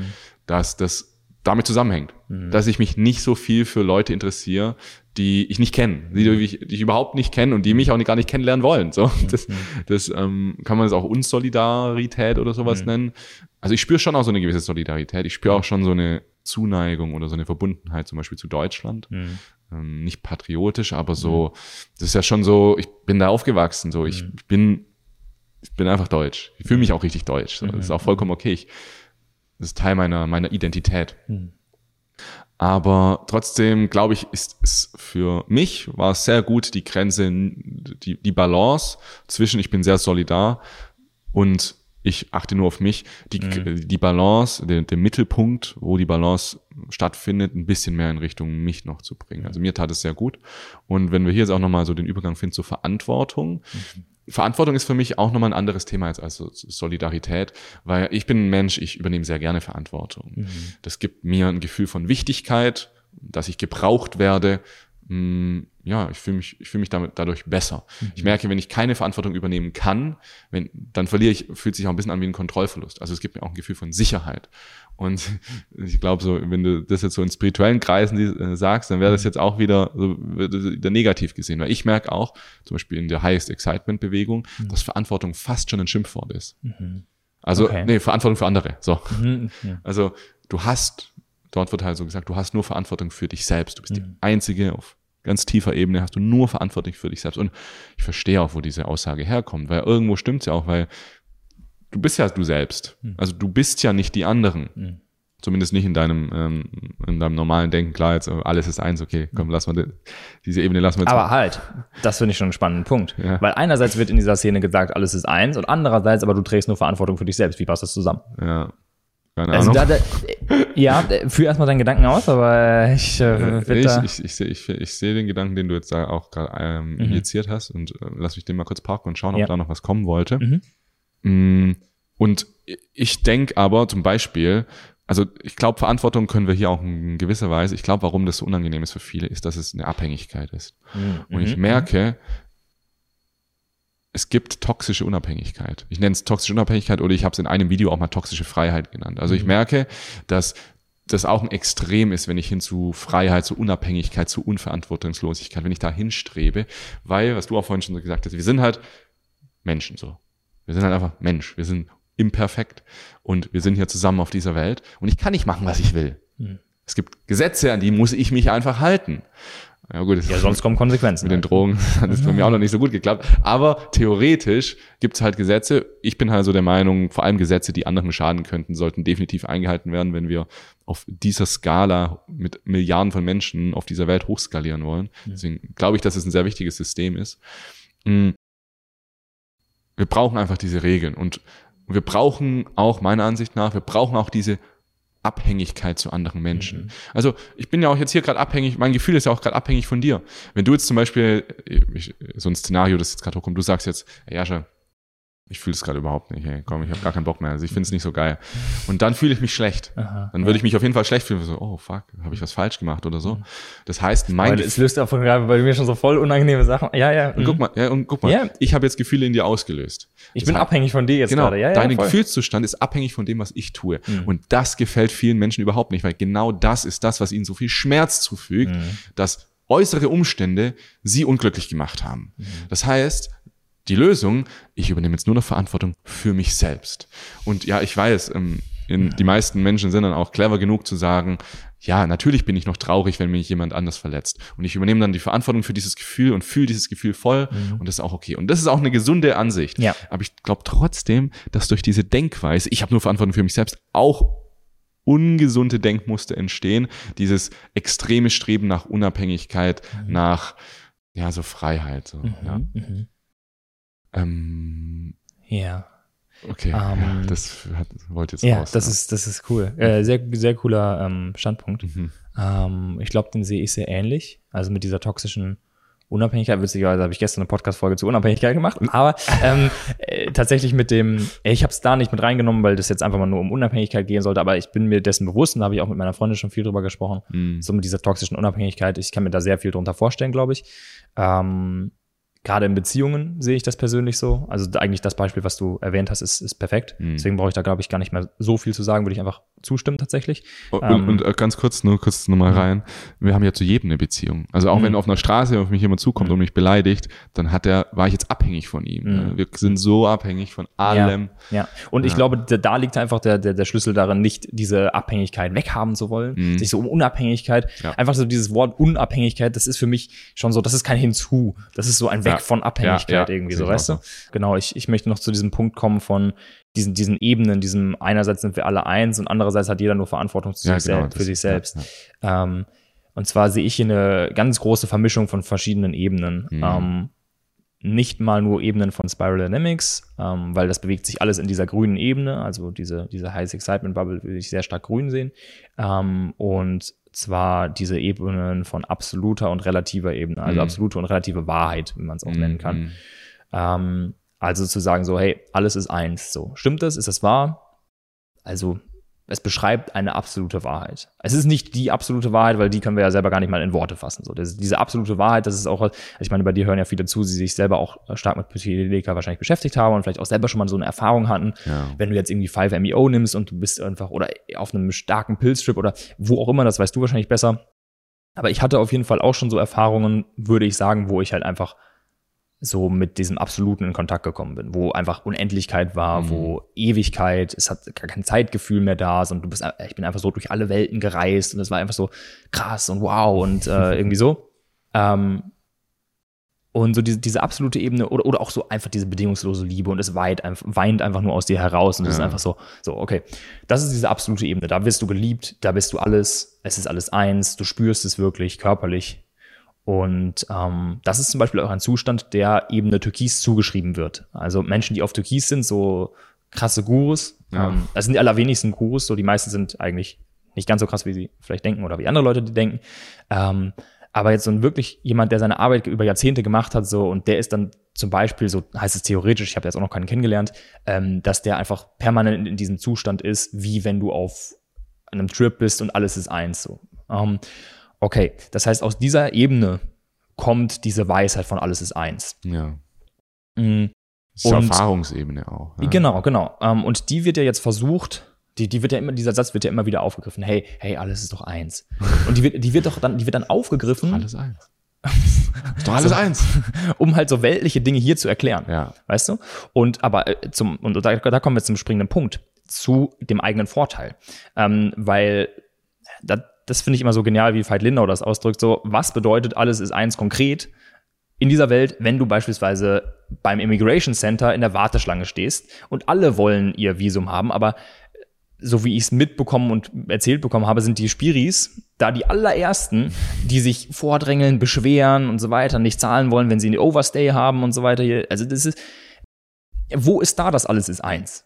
Also das heißt, es wird so zum eigenen Vorteil genommen oder auch so Aussagen wie, ja, nichts ist gut oder schlecht. Ja. Es kommt ja zum Beispiel auch eine Message aus äh, Gespräche mit Gott, dieses Buch, ja. ähm, falls es jemand kennt. Äh, da ist auch immer diese Message so, hey, nichts ist gut oder schlecht. So, Gott liebt alles bedingungslos. Da kommen wir auch zu dieser bedingungslosen Liebe, die wir angesprochen haben. Das heißt, jetzt können wir es vielleicht so ein bisschen verflechten, dass es irgendwann Sinn ergibt, was wir hier alles rein in den Raum geworfen haben. Okay, also bedingungslose Liebe, alles ist eins, nichts ist gut oder schlecht. Aber bedeutet das, dass wir auf dieser Welt hier, auf der wir sind, ähm, keine Konsequenzen mehr erfolgen lassen sollten, wenn jemand was Schlechtes tut. Weil auf dieser Ebene, hier in dieser Welt, da gibt es gut oder schlecht. Das können wir messen zum Beispiel daran, wie, wie sehr leidet ein Mensch. Das, das können wir alles messen so. Und, das ja, ist und da könnte man jetzt natürlich sagen, ja, aber selbst wenn ein Mensch leidet, sagen wir ja, dass es schlecht ist, dass ja. er leidet. Vielleicht muss er jetzt gerade leiden. Das heißt, du kannst es mhm. unendlich weit spinnen. Genau, ja. und das ist diese relative Ebene versus die absolute. Wenn du jetzt wieder sagst, so, ja, aber vielleicht musste er, vielleicht war das ja sein Seelenplan, vielleicht war das ja sein, so, das ist wieder diese absolute Ebene. Ja. Aber das kannst du schön sagen, wenn du nicht selber davon betroffen bist. Ja, genau. So, wenn du dich aber selber mal, und da braucht es Empathie. Und das haben viele Leute nicht. So wirkliche Empathie bedeutet, dass ich mich selber da reinfühle, als ob ich das wäre. Mhm. So. Und nicht, mit, also da großer Unterschied zwischen Mitleid und Mitgefühl. Mitleid ist, ich gebe mich in diese Situation rein, habe eine gewisse Form von Empathie, aber dann bewerte ich es aus meiner Perspektive über die andere Person. Mhm. So angenommen, du wärst jetzt ein ganz armer Typ und äh, keine Ahnung, ich würde mich in dich hineinversetzen und sagen, oh, boah, der, der arme Jascha, Mann, ey, der ganz, ganz schwer und so. Mhm. Oder ich setze mich, oder ich versetze mich authentisch in deine Rolle hinein und sehe das aus deiner Perspektive. So, weil sonst stelle ich mich ja über dich, so mit beste Aussage früher immer, das habe ich jetzt nicht mehr so mitbekommen wegen keine Nachrichten mehr, gucken uns aber viele Menschen in Deutschland denken dann so, oh ja, die armen Kinder in Afrika, die müssen wir unterstützen und so. Aber eigentlich ist das so voll so ein über die Stellen. So, wir haben jetzt Mitleid mit denen. Ja, ja, Weißt du? ja. Ähm, das heißt, ich finde, der Schlüssel zu dieser Kombination aus absoluter und relativer Wahrheit ja. ist, sich mal wirklich in die persönliche Situation dieses, dieser Person hineinzuversetzen, über die wir da gerade sprechen, und dann aus deren Augen das zu sehen. So. Ja, ja. Ähm, und auch für die Personen, die mit dranhängen, wenn irgendwer zum Beispiel gerade den spirituellen Ego-Trip fährt und da dann hängt dann Familie mit dran oder Freunde und, und so weiter oder wer auch immer, sich mal in diese Situation hineinzuversetzen. Und dann auch nochmal, aber alles ist doch eins, es ist doch nicht gut oder schlecht oder so. Glaube ich nicht, dass sowas dann auftritt. Okay, ja. Finde ich sehr gute, sehr gute Impulse. Und was du jetzt auch gerade gesagt hast, ähm, sich jetzt auch, wir reden jetzt ja auch über andere gerade, Mhm. also dass wir hier jetzt aufpassen, auch immer im Mitgefühl zu bleiben und uns nicht über andere zu stellen, das ist auch überhaupt nicht, was wir hier machen wollen. Ja. Und ich denke, ich würde jetzt gerne in diesen einen Leitspruch, also es gibt ja verschiedene Leitsprüche, es gibt kein gut oder schlecht, die jetzt nicht nur in der spirituellen Szene, sondern auch in dieser Blase, die wir eben, über die wir jetzt so ein bisschen sprechen, sehen. Es gibt verschiedene Leitsprüche. Einer ist, ist jeder, ich weiß nicht, es gibt nicht gut oder schlecht, oder es ist vielleicht auch sowas wie, ja, jeder hat halt seine eigene Ansicht, jeder hat halt seine eigenen Biases, jeder kreiert ja seine eigene Realität. Und es stimmt, das ist Ja. ja immer das Problem. Es stimmt ja auch. Ja. mhm. Also das ist ja so dann so, Es ist da kann ich eine- jetzt gar nichts mehr sagen. Nee, es ist eine Wahrnehmung auf die Welt. Es ist keine Wahrheit, es ist eine Wahrnehmung. Ganz stark zu unterscheiden, wenn wir uns Spiral Dynamics angucken. Ähm, willst du jemanden sagen auf Ebene Blau, der sagt, hey, Gott ist das einzig Wahre. Alles, was du anders sagst und anders siehst, ist schlecht. Das ist die Einstellung eines religiösen Fanatikers auf Ebene Blau. Ist es jetzt weniger wahr, als wenn jemand auf Ebene Grün sagt, hey, alles ist eins und ähm, ja, hier, ich folge einfach meinem Highest Excitement, du kannst da nichts gegen sagen oder was auch immer. So, nein, das ist beides eine verschiedene Wahrnehmung auf die Welt. Also wir nehmen das, was wir, was wir, was wir sehen oder was wir fühlen und so weiter als wahr an, was wir denken. Also würdest du nicht sagen, dass der Wahrheitsgehalt bei den Ebenen zunimmt? Doch, doch, tut er. Das ist ein, ein, ein Punkt, definitiv. Er nimmt zu. Ähm, andererseits kann er auch Regressionen erfahren. Also es ist nicht so ein, ein, ein, ein kontinuierlicher Prozess, irgendwie so okay. linear, Ja. ähm, sondern tatsächlich etwas, was in Grün eher sinkt, ist das rationale Urteilsvermögen. Ja, ja. Also wirklich objektiv beurteilen zu können, ähm, was jetzt gerade abgeht. Das ist in Orange besser und das ist in Gelb auf seinem Höhepunkt so. Okay. Ähm, was denkst du sind jetzt Vor- und Nachteile Mhm. von der Ansicht, wenn man sagt, jeder kreiert seine eigene Realität, jeder ist, es gibt kein Gut oder Schlecht, das macht jeder für sich selbst. Mhm. Ähm, was sind Vor- und Nachteile, das so, die Welt so zu sehen? Ähm, Oder, oder sagen wir mal, ähm, Benefits und Gefahren, so Ja, irgendwie. ja. Ähm, ich denke, das ist ähm, ganz stark kontextabhängig, also von der Person, die diese Message gerade bekommt, weil die allermeisten Menschen auf der Welt, da betrachten wir jetzt einfach mal Menschen, die in Orange sind ähm, oder in Orange, so blau-orange, das heißt Leute, die sind so einfach Leute jetzt normale Leute in Deutschland, die sind in ihrem Job und denen geht es nicht wirklich gut damit oder die sind so ganz zufrieden vielleicht. Ähm, oder es ist ja nicht immer alles schlecht, es kommt ja dann immer so, als wenn man das Beispiel jetzt wieder nimmt, dann kommen wieder die Leute und Ja. sagen, aber es ist ja gar nicht alles so schlecht in Deutschland. So, Ja. okay, das, das, das mag sein. So, aber wenn jetzt einfach dieses normale Leben und ja, das ist so ganz okay. Ähm, und viele Leute beschweren sich dann aber zum Beispiel über, ja, aber, aber der ähm, sorgt ja dafür, dass es mir nicht besser geht. Oder der, der und hier der Staat und jetzt haben wir wieder so viel Steuern und so weiter. Und dieses typische Beschweren. Ähm, so, ne? ähm, wenn da jetzt jemand diese Message, hey, du kreierst deine Real eigene Realität, zum ersten Mal hört, dann ist er erstmal im Widerstand. Der verurteilt das erstmal und sagt nee, hier, was weiß ich, hier, der Staat ist doch verantwortlich. Und da wird Verantwortung abgegeben. Ja, das, Und das deswegen, lieben sie. Ja, so, genau. Und ähm, Oder wir, wir lieben das. Ja, das An ist so ein irgendwas Höheres Ding, so so. Verantwortung abgeben, das ist so geil, oder? Genau, und da ist es erstmal wichtig, diese Message zu integrieren, also zu lernen, hey, Verantwortung zu übernehmen. Ich beschwere mich nicht, ich bin nicht ein Jammerlappen, sondern übernehme die Verantwortung und schaffe mir meine eigene Realität. Mhm. Okay, cool. So, wenn das jemand erstmal eine Zeit lang macht und dann, dann erfährt er auch eine bessere Realität, Ja, ja, weil ja. er will es ja auch glauben und ähm, vielleicht ändert sich auch wirklich was. Das bringt ihn dann auch in die Verantwortung. Genau, genau. Ähm, das heißt, das ist erstmal cool. Mhm. Wenn wir davon zum Beispiel einen Übergang von Blau-Orange nach Orange-Grün schaffen ähm, und damit so im, im Bewusstsein äh, höher gehen Und können. wenn du dann zusätzlich auch noch sagst, ja, du hast ja nur für dich selbst Verantwortung, dann kommst du ja noch mehr in die Verantwortung. Ich glaube, was wir auch sagen können, was ich auch sehr viel in dieser Bewegung wahrnehme, es ermächtigt die Leute, das zu tun, was sie eigentlich wollen. Es mhm. ermächtigt die Leute, mhm. sie selbst zu sein. Es ermächtigt die Leute, sich aus wirklich toxischen Abhängigkeiten Voll. zu befreien. Also richtig nice eigentlich. Ja, ja. Die Message ist äh, grundsätzlich geil. Ähm, es kommt dann halt nur zu dem Punkt, womit wir jetzt zu den Nachteilen sozusagen kommen, dass auch das wieder in ein Extrem führen kann. Mhm. Und ähm, während die einen Menschen in dem Extrem sind, dass können wir auch wieder mit re ähm, relativer und absoluter äh, Wahrheit ähm, ähm, vergleichen. Also die allermeisten Menschen sind so sehr in einer relativen Wahrnehmung der Welt, dass sie ihre eigene Sicht auf die, die, die Realität, ihre eigene Sicht auf die Welt als wahr ansehen. Das ja. heißt so, hey, ich sehe die Welt, wie sie ist, aber ja. die checken nicht, dass sie die Welt so sehen, wie sie sind. Das ja. ist ja dieser bekannte Spruch. Okay, aber wir können auch genauso in das andere Extrem steuern. Und damit kommen wir dann halt zu diesen Nachteilen dieser Aussage, dass wir so sehr in dieser absoluten ähm, äh, Welt sind sozusagen, dass wir sagen, ja, ich kreiere mir meine eigene Realität, dann kann ich wohl auch fliegen, dann kann ich wohl auch das und das und so und dann vertauschen wir halt etwas. So, das heißt, ja, letztendlich, das wissen wir schon aus dem, das sind schon in den hinduistischen ähm, Mantren, haben wir schon äh, in Asatoma zum Beispiel, hey, die, die ähm, erhebe uns aus der Illusion in die Wahrheit und so weiter. Das heißt, man wusste schon in antiken Kulturen irgendwo so, dass diese Welt hier eigentlich eine Illusion ist, ja. dass wir aus der aufwachen können sozusagen. Und dann kommen wir natürlich in Themen wie, was passiert nach dem Tod, bla bla bla. Und mh, mm, das ist auch erstmal alles cool. Aber dann kommen wir sozusagen in Kontakt mit dieser absoluten Ebene und sagen so, oh, wow, diese Welt ist ja eigentlich eine Illusion. Ich erkenne jetzt in meiner Ayahuasca-Zeremonie, da gibt's ja diese bedingungslose Liebe und dieses Gefühl und dieses, was mich so hinzieht und das, viele beschreiben es ja auch als ein Nachhause kommen oder so. Und das ist ja erstmal wunderschön und das gibt dir ein ganz anderes Lebensgefühl und so weiter. Problem wird es nur, also es kann dann zum Problem werden, wenn wir und das ist letztendlich das, was verrückt werden bedeutet. So in meiner Definition jetzt oder wie ich es mir überlegt habe. Verrückt werden bedeutet, du kannst nicht mehr unterscheiden zwischen was ist Realität und was ist in deiner Vorstellung. Ja. Das heißt, deine Träume werden zur Realität. Deine, äh, du bist irgendwie, das ist ja, wenn jemand zum Beispiel hängen geblieben ist oder eine Psychose hat oder so, dann, dann ja. wird der, der kann nicht mehr unterscheiden zwischen was ist gerade real und was ist in meiner Vorstellung. Und das Ding ist, eigentlich ist da ja auch gar keine Trennung.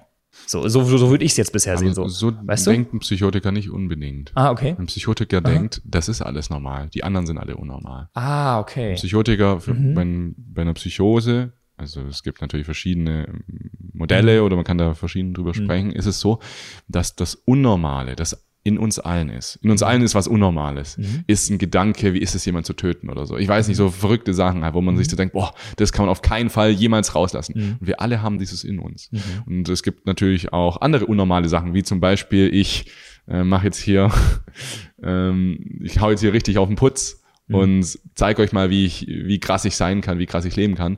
Das ist, was viele als unnormal sehen, aber für diese Person sind quasi die Mechanismen, die dieses Unnormale bisher runtergedrückt haben, sind dann nicht mehr da und es mhm. kommt dann raus. Okay. Aber das führt nicht dazu, dass die Person versteht, dass es unnormal ist, mhm. sondern sie denkt, das ist normal. Alle anderen wollen dieses Unnormale auch. Mhm. Und Samuel Wittmer hat das ganz gut ausgedrückt. Für viele, ähm, die dann in, in diesem Unnormalen dann drin sind, wenn das Unnormale rauskommt, wenn du damit keinen Erfolg hast bei Leuten, wenn du in der Gesellschaft unerfolgreich bist mit deiner Unnormalität, mhm dann hast du eine Psychose. Mhm. Wenn du damit Erfolg hast, dann bist du ein Genie, bist du ein Künstler, dann bist du so ein krass, okay, bist du so krass.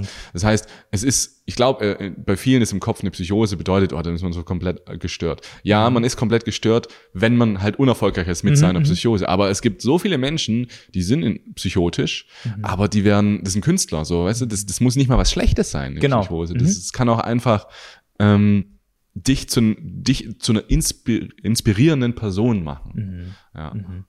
Okay, dann, dann sind wir doch gar nicht so, äh, also dann, dann habe ich, glaube ich, dann deckt sich das doch ganz, ganz, ganz gut. Und ich habe es vielleicht einfach noch nicht so ganz verständlich ausgedrückt.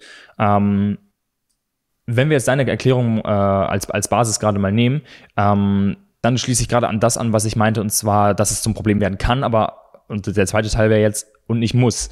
Also, wer diese, ähm, so wie du jetzt beschrieben hast oder so wie ich jetzt sagen würde, zum Beispiel nicht mehr unterscheiden kann, was Realität ist und was nicht, mhm. ähm, das muss ja kein Problem sein. Mhm. So, das heißt, er kann auch einfach vielleicht einfach in seiner illusionären Welt so leben ja. und so, das ist gar kein Problem. So. Ja, ja. Weißt du? Ähm, das heißt, äh, es wird erst dann zum Problem, wenn, wenn sich andere Leute dran stören, wenn das halt so, so wie du sagst, wenn er dann gesellschaftlich nicht erfolgreich ist, dafür gehatet wird oder was auch immer ähm, und nicht anerkannt wird als, wow, okay, krasser Künstler oder so. Ne? Ja, das, ähm, Problem, das Problem mhm. ist ja oft, dass du halt von manchen anerkannt wirst. Mhm. So, mhm. das ist ja, ja, ja, ja.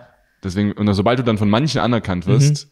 bestätigt dich das halt. Mhm. Und ähm, ich, ich habe ja auch schon Leute kennengelernt, die wirklich, also wo ich weiß, dass die in der Psychose drin sind. Wow. Und es ist schon so, ich glaube, auch viel selbst überzeugter kann man nicht sein.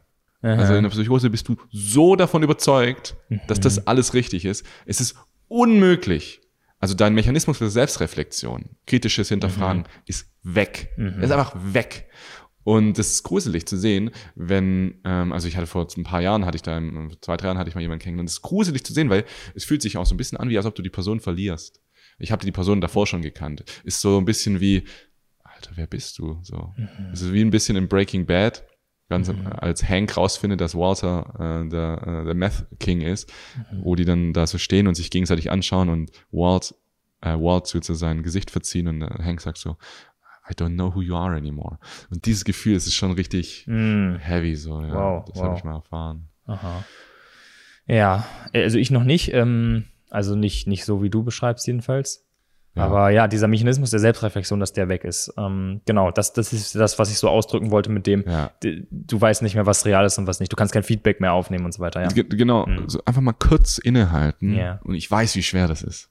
Ich weiß, wie schwer das ist, auch bei psychedelischen Erfahrungen, mal sich sein, seine Identität zu hinterfragen. Ich, ich erinnere mich da immer gut an einen psychedelischen Trip äh, mit LSD, den ich hatte, in dem ich dann mein, ähm, meinen Karriereweg hinterfragt habe. Und ich habe richtig gemerkt, als diese Frage aufgetaucht ist, was eine Angst plötzlich hochkam. Eine ide- identitätsschützende Angst.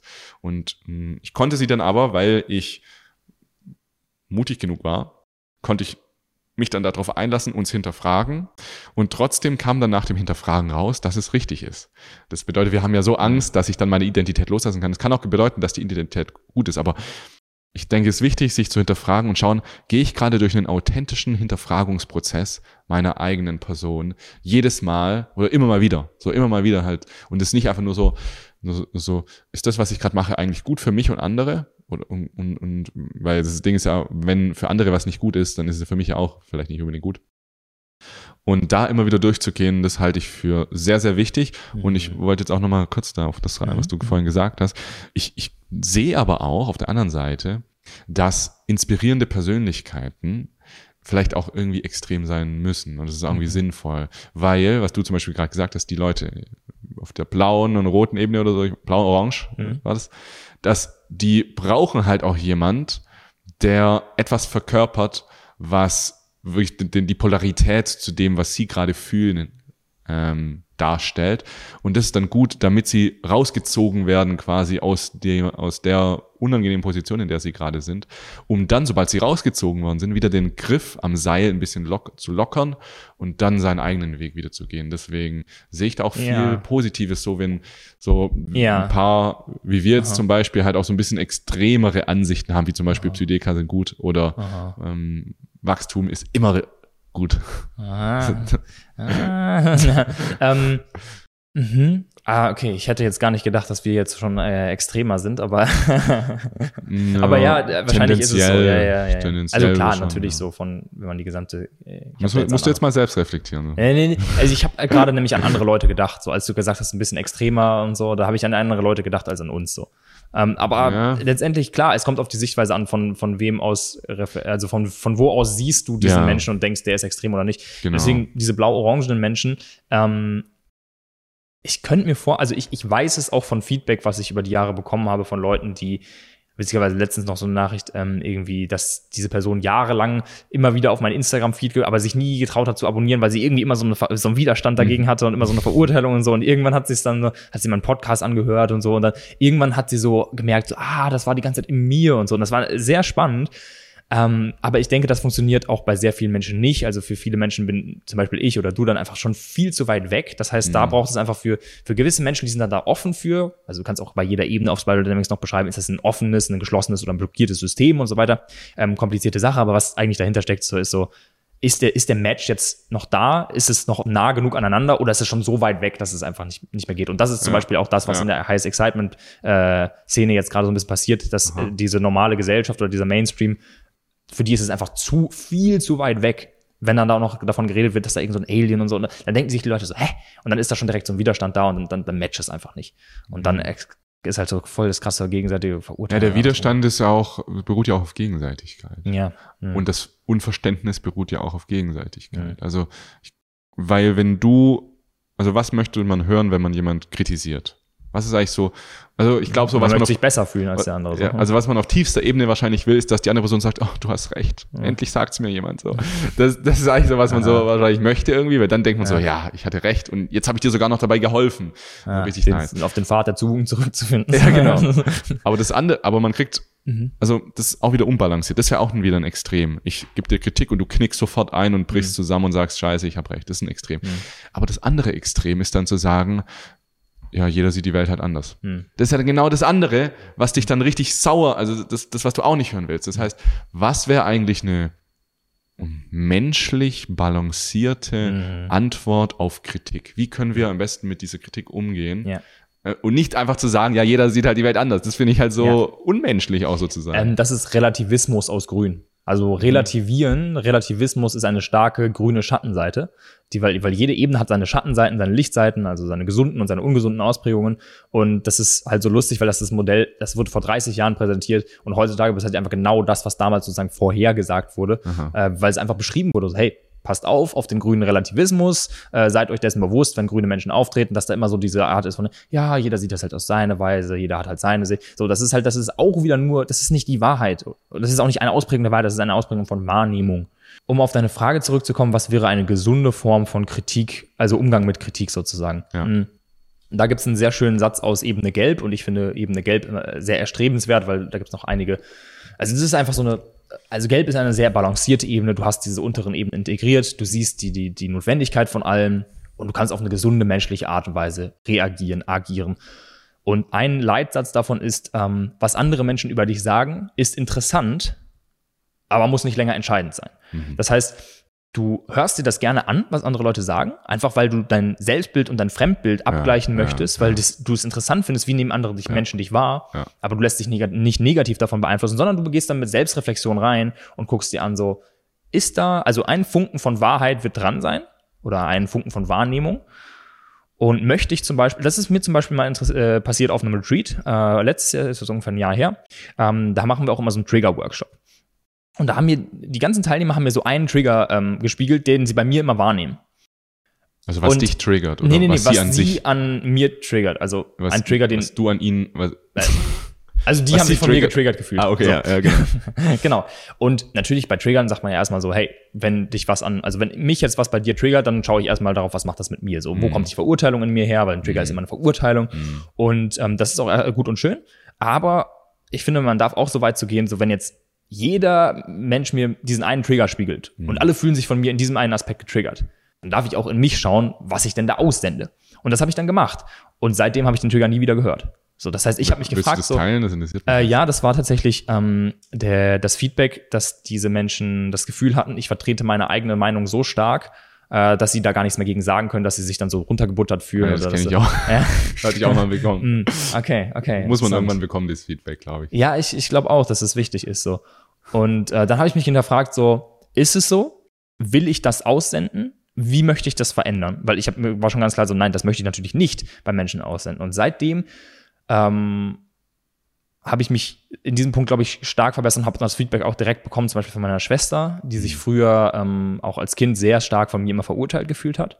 Und sie hat mir dann irgendwann das Feedback gegeben, so, danke, dass du dich mit Spiral Dynamics beschäftigt hast. Diese Verurteilung, das ist so schön, dass die jetzt weg ist. Ich fühle mich nicht mehr verurteilt. So, und, und das ist halt wirklich so dieser Punkt, wo wir auch drüber gesprochen haben, so Verantwortung für andere. So. Dann meine eigenen Schatten mir anzugucken, das ist Verantwortung für mich selber, auch ganz viel Verantwortung für andere, weil ich möchte das nicht einfach in die Welt raushauen und jeder muss sich dann damit beschäftigen und dann ist es wieder die eigene Verantwortung, mit den Gefühlen umzugehen, die er durch mich bekommt. Ja, das hängt halt alles ein bisschen mehr miteinander zusammen und Ja. Das heißt, ich würde diesen Punkt der Kritik und Ja. dieses Umgehens mit Kritik so beantworten.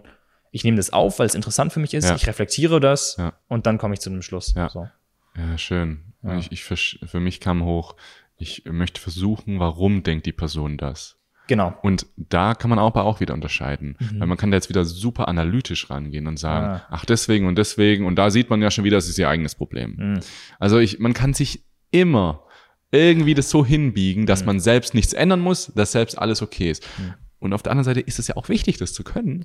ey, also eigentlich merke ich so die ganze Zeit, es geht halt immer um Balance, um Extreme. Also Mhm. so sehe ich jetzt auch äh, Mhm. die Excitement-Bubble, Mhm. dass hier, dass halt Dinge oft in Extreme geraten, die eigentlich vielleicht besser in Balance geblieben wären oder in Mhm. Balance sein sollten. Und dann sehe ich aber auch wieder, wie gesagt, wenn du von dem einen Extrem ins andere kommen willst, ist es gut, das andere Extrem erstmal zu leben, bis du dann in der Mitte bist und dann auch Ja. beide Seiten kennst. Also du meinst, wenn du von einem Extrem in die Balance möchtest, dann hast du erstmal, musst du erstmal Ja. beide Richtungen ausloten, sozusagen, ja. Ja, und das kennt ja auch jeder in allen möglichen Lebensbereichen. Also am Anfang, wenn man Sport vielleicht macht, dann macht man übelst viel Sport, weil man so denkt, wow, das ist so krass. Mhm. Oder wenn man sich am Anfang vegan ernährt, Mhm. dann macht man das so richtig intensiv und identifiziert sich damit Mhm. und oh, kauft sich ein Kochbuch und man macht irgendwie alles und irgendwann merkt man so, hey, ich, ich weiß jetzt, was gut für mich ist und ich mache jetzt einfach nur so, wie es sich wirklich gut für mich anfühlt. Und Mhm. manchmal esse ich dann vielleicht auch äh, ein Ein fettes Steak. Steak oder so. Ja, warum nicht? So, weißt du? Ja, da kommt aber auch wieder, würde ich sagen, viel bei. Also du kannst dir letztendlich auch nie sicher sein, ob das, was du dir jetzt da zusammengeschustert hast in deinem Gedächtnis, ob das jetzt wirklich stimmt. So. Ja. Weil das ist auch wieder so ein Bias aus. Und deswegen ist das Biodynamics so genial, weil du da diese, weil das mal irgendwer über Jahrzehnte lang erforscht hat, was diese Biases sind, sozusagen. Und dann Mhm. ist auf zum Beispiel auf Grün, ähm, also Ebene Grün ist auch das, wo Veganismus dann auftaucht. Da ist dann eine Schattenseite, dass du dich voll darin identifizierst, voll jetzt dieser ak vegane Aktivist bist und äh, dann eigentlich voll verurteilend gegenüber anderen wirst. Oder du bist so dieser spirituelle Veganer, also spirituelle plant-based Mensch und dann sagst du, ja, komm, mein Körper braucht das jetzt gerade und so. Und manchmal ist das halt einfach voll Bullshit. Mhm. So. Und das heißt, dein Körper braucht dann nicht das Ei, sondern vielleicht hast du einfach, wenn du dich nicht damit auseinandergesetzt hast, einen Cholinmangel und dann könntest du dir das auch einfach anders holen. So, das heißt, Ja. da sind, also es sind so viele Biases einfach drin.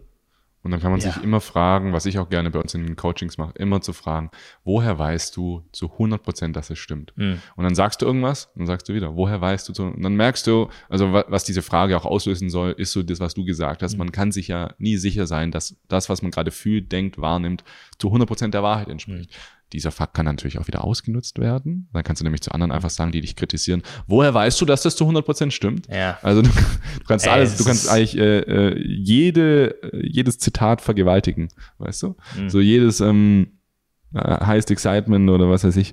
Oder auch, ja, alles so. Alles hat halt seine, Ja. alles ist gut oder schlecht.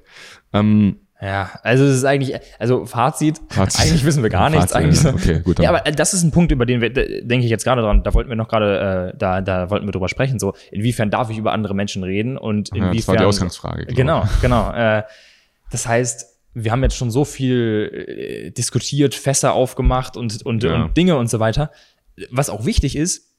Aber der, der, der Schluss könnte jetzt sein, okay, eigentlich wissen wir gar nichts. Eig- Eigentlich brauchen wir, eigentlich brauchen wir es auch nicht uns mit Das beschäftigen. finde ich auch gut so, dass das der das Schluss jetzt ist. Also, Also- ich, ich glaube, wir wollen hier auch gar nicht auf irgendwas kommen. Ne? Das ja, aber, oder und trotzdem und gleichzeitig finde ich es trotzdem ähm, wichtig, sich nicht selbst zu entmündigen Hm. mit diesen Gedanken. Also zu sagen so, hey, und eigentlich kann ich gar nichts darüber sagen, so eigentlich wissen wir gar nicht, wir, wir wissen es einfach nicht.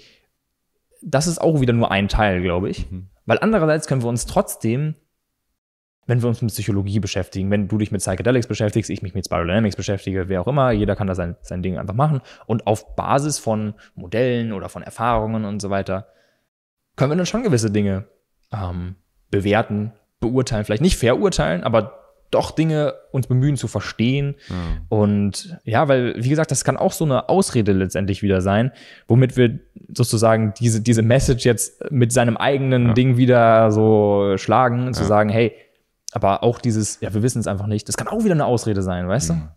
Um sich nicht damit zu beschäftigen, um nicht Stellung zu beziehen, um Ja. nicht, ähm, Alles kann für, äh, haben wir vorhin gesagt, alles kann zum Coping verwendet werden. mhm. Und wird auch.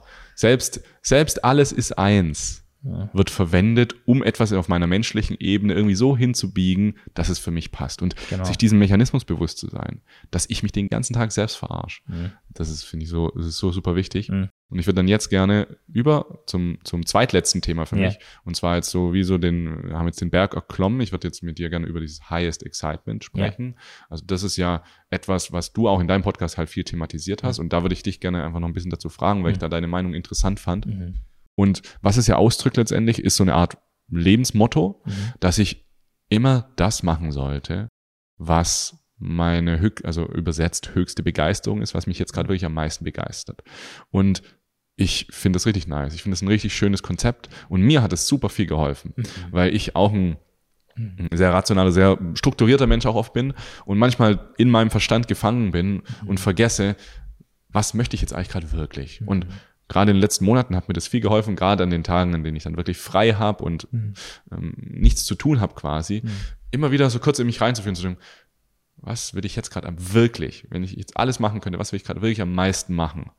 Und dann warte ich so und dann kommt irgendwann so ein Gefühl von, ah, ja, ich will jetzt irgendwie an, ähm, in die Natur. Mhm. Und dann merke ich so, Früher hätte ich mir diesen Raum einfach nicht gegeben. Das heißt, ich wäre eher impulsgesteuert gewesen. Mhm. Ich, ich, hätte gar nicht darüber nachgedacht, was ich jetzt wirklich wollte, sondern ich hätte meinem Verstand oder meinem, ja, meinem Ego so den Vorrang gegeben und das hätte dann vielleicht gesagt, schau halt kurz ein YouTube-Video. Ähm, oder jetzt treff dich, treff dich halt so mit der Person, weil wir, ihr habt euch schon lange nicht mehr getroffen. Oder ich weiß nicht so, es wären halt, mhm. es ist nicht unbedingt schlechter, mhm. aber es wäre was anderes. Und ähm, mir hat es super viel geholfen meiner höchsten Begeisterung jetzt zu folgen. So. Und ähm, mhm. ja, was ist jetzt deine, da, was ist da dein, ja. deine Ansicht? Äh, erstmal finde ich es sehr schön, wie du es ge gesagt hast. Ähm, ist zum Beispiel die Marke Setting Setting, die du jetzt so aufgebaut hast, ist es auch aus dem Highest Excitement entstanden? Ja, total. Ja. Total. Es war, weil ich Zeit hatte. Mhm. Weil ich wirklich nichts zu tun hatte und mhm. dann so mal kurz also das heißt, du hast jetzt deinen Job damals gekündigt wahrscheinlich genau. und dann hattest du erstmal so frei. Dann hatte ich frei. Mhm. Du hast auch erstmal keinen Druck, dir was Neues zu suchen. Ge genau. Okay. Wir hatten viel Geld gespart und okay. wir hatten ein paar Monate Zeit und so mhm. und dann habe ich so richtig so gemerkt, also ich habe dann erst so Persönlichkeitsentwicklung und so eine Website und so gemacht mhm. und dann habe ich richtig gemerkt, als ich das so gemacht habe. Aber ich, ich bin ja nicht ganz ich jetzt. Ich erzähle gerade, ich, ich, ich bahne meinen Weg so um das Thema Psychedelika herum, weil ich ja nicht will, dass andere Leute öffentlich sehen, dass ich damit was zu tun habe. Ja. Und dann irgendwann bin ich mal, habe ich meinem Highest Excitement sozusagen nachgegeben, habe gesagt, hey, wenn ich ganz ehrlich bin, am liebsten würde ich jetzt eine Website über psychedelische Drogen machen, über Microdosing. Das bockt mich einfach so. Da habe ich so richtig Bock drauf. Okay. Ja. Nice. Äh, sehr cool. Ähm, und ich finde, das ist auch schon, deswegen habe ich jetzt gerade noch ein bisschen gefragt, um es besser zu verstehen. Und ich finde, das ist ein, ein perfektes, wo, wo ich eben auch schon meinte, kontextabhängig. Ich finde, das ist ein sehr gutes Beispiel für, wo Highest Excitement, Follow Your Highest Excitement voll Sinn macht, ja. äh, Sinn ergibt. Ähm, und ich denke allerdings, dass das für viele Menschen, weil ich, ich sehe ja diese Menschen, ähm, die hier auf der Insel so ähm, sind und dann ihrem Highest Excitement folgen und so. Das sind aber andere Menschen als du. Und ich habe einfach beobachtet, dass nicht für jeden Menschen das Gleiche funktioniert und nicht das Gleiche richtig ist. Oder das ist erstmal eine sehr basic Erkenntnis, aber das müssen wir einmal jetzt feststellen. Jeder schafft seine eigene Realität. ähm, das heißt, für Menschen, ich, ich kenne auch andere solche Menschen, die sind dann, haben dann ein paar Jahre, sind irgendwie äh, Unternehmer und, oder, oder äh, Selbstständige und so und merken aber, boah, ich bin voll verkopft, ich bin voll in meinen Routinen gefangen und so weiter. Und da ist es sehr, sehr dienlich, ich würde den Punkt der Dienlichkeit hier ja. noch mit reinbringen, ähm, da auszubrechen, zu sagen, hey, ich schaffe mir jetzt Freiraum, in den ich einfach nur meinem Excitement folge und so weiter. Voll geil. Und so ist es ja zum Beispiel auch, ähm, wenn man das mal beobachtet, bei äh, den Vorreitern jetzt so dieser äh, Highest Excitement-Szene, da ist es so gewesen, so. So, der, der, der das so groß ausgebracht hat, äh, der hat auch mal jahrelang einfach durchgehasselt, hat äh, sich was aufgebaut, ein mhm. Fundament. Mhm. Und da sind wir bei diesem großen Ding, was sich jetzt auch wieder wunderbar mit Spiral verknüpfen lässt. Wenn du ein Fundament aufgebaut hast aus Blau und Orange, das heißt, du hast ein, vielleicht ein Unternehmen aufgebaut, du hast oder du hast wie du jetzt zum Beispiel jahrelang einen Job gemacht, hast Geld angespart. Also dieses Thema Geld und Finanzen ist einfach so, wird dann so wichtig irgendwie, mhm. weil es ist logisch in dieser weltlichen Welt, egal ob wir alle eins sind oder auf der absoluten Ebene man kein Geld braucht. Auf dieser Realität, wo wir hier sind, auf dieser Welt brauchen wir Geld. Und wenn du nicht ein paar Jahre lang vorher vernünftig gearbeitet hast und dir was aufgebaut hast, so, auch wenn du das dann nicht mehr machen willst, kündigst und so weiter, wenn du das nicht hast, dann hast du dieses Fundament nicht. Und dann hast du keine Gelassenheit von, ja, ich habe jetzt viel Geld gespart, jetzt überlege ich mir, jetzt habe ich Zeit, jetzt probiere ich mich mal aus, jetzt folge ich mal meinem Highest Excitement und so weiter. Dann hast du das nicht. Du hast kein Fundament. Ja. Und wenn du dann so ein Excitement-Dach da draufsetzen willst, und da ist aber keine, keine Mauer, dann kracht das ein. Irgendwann später. Okay. So. Das heißt, du hast dann so dünne Holzstäbe, die du da hingestellt hast, um dir so eine Bambushütte zu bauen, aber da ist einfach kein Fundament. Okay. So. Und das heißt, ich, ich würde dieses Highest Excitement einfach äh, bei Leuten als sinnvoll oder dienlich erachten, die ein blau-oranges Fundament aufgebaut haben, die sich finanzielle Ressourcen aufgebaut haben, die einen Job mal gemacht haben, die Erfahrung gemacht haben. Und dann voll geil. So, aber ich sehe jetzt sehr, sehr viele junge Menschen, die noch nie einen Job hatten, ähm, jedenfalls keinen, keinen festen, sondern vielleicht mal irgendwo Aushilfe gemacht haben, mal irgendwo gejobbt haben oder so. Mhm. So die, die so 18, 17, 18, vielleicht auch 20 sind so. Und da spreche ich jetzt selber als ein sehr junger Mensch drüber so. Ich bin auch erst Anfang 20, aber ich habe halt schon ein bisschen früher mit gewissen Dingen angefangen und mir auch so ein Fundament gebaut. Und ähm, diesen jungen Menschen, die einfach dieses Fundament nicht gebaut haben, den würde ich halt einfach empfehlen, das erstmal zu machen. Mhm. Also die sich, und da ist halt einfach, dass das so genial, sich das auf diesem Modell von Spiral Dynamics anzuschauen, so hey, habe ich mir jetzt so ein blau-oranges Fundament, weil es macht einfach gar keinen Sinn, schon direkt in grün zu gehen, wenn ich diese beiden Ebenen nicht vernünftig integriert habe. Mhm. Und das ist dann ein bisschen schmerzhaft und es ist dann ein Identitätsverlust, sich von diesem Spiri-Hippie, äh, der irgendwie ohne Geld und nur von Luft und Liebe lebt, wieder reinzugeben in diese normale Welt, wo du dir erstmal was aufbauen musst. So. Aha, ja. Äh, das heißt, das ist ein starker Identitäts, eine Identitätskrise, die dann kommt. So. Ja. Das heißt, was ist die Konsequenz wirklich, wenn du jetzt erkennen würdest, scheiße, ich lebe in diesen grünen Schattenseiten, ja. ich habe kein orange, äh, oranges Fundament, dann würde das ja bedeuten, dass du erstmal zurück musst und Monate, Jahre lang dir mal was aufbauen musst. So. Mhm. Und das willst du aber nicht, weil das ja schon zu deiner Identität geworden ist, das nicht mehr zu benötigen, zum Beispiel. du bypasst es ja. Genau, genau. Und da sind wir zum Beispiel beim, beim Spiritual Bypassing. Und ähm, naja, das funktioniert halt einfach auf Dauer nicht. Wenn du, wenn du einfach nie mal dieses Fundament gelegt hast, dann wirst du auch immer diese finanziellen Struggles haben. Dann wirst du dich auch nicht maximal persönlich weiterentwickeln können, weil du nicht in dich investieren kannst. Du kannst äh, diese Reise immer nur ein paar Monate machen, dann musst du erstmal wieder jobben, bis du irgendwie wieder Geld hast, um im nächsten Jahr wieder nach Thailand ja. zu gehen, zum Beispiel. Und das ist halt einfach ein reales Problem, was viele haben, wo man einfach sagen kann, ey, so, mach das anders vielleicht. Ja, ja, ja. das fand ich gut. Danke. Mhm bei mir kam jetzt gerade sowas hoch wie, was ist jetzt wirklich schlecht daran, mhm. wenn ich nicht richtig weiß, ich arbeite immer so ein bisschen, gehe dann nach Thailand und, und so, keine Ahnung, was du jetzt mhm. halt gerade gesagt hast, wenn ich dann noch nie so richtig gearbeitet mhm. habe.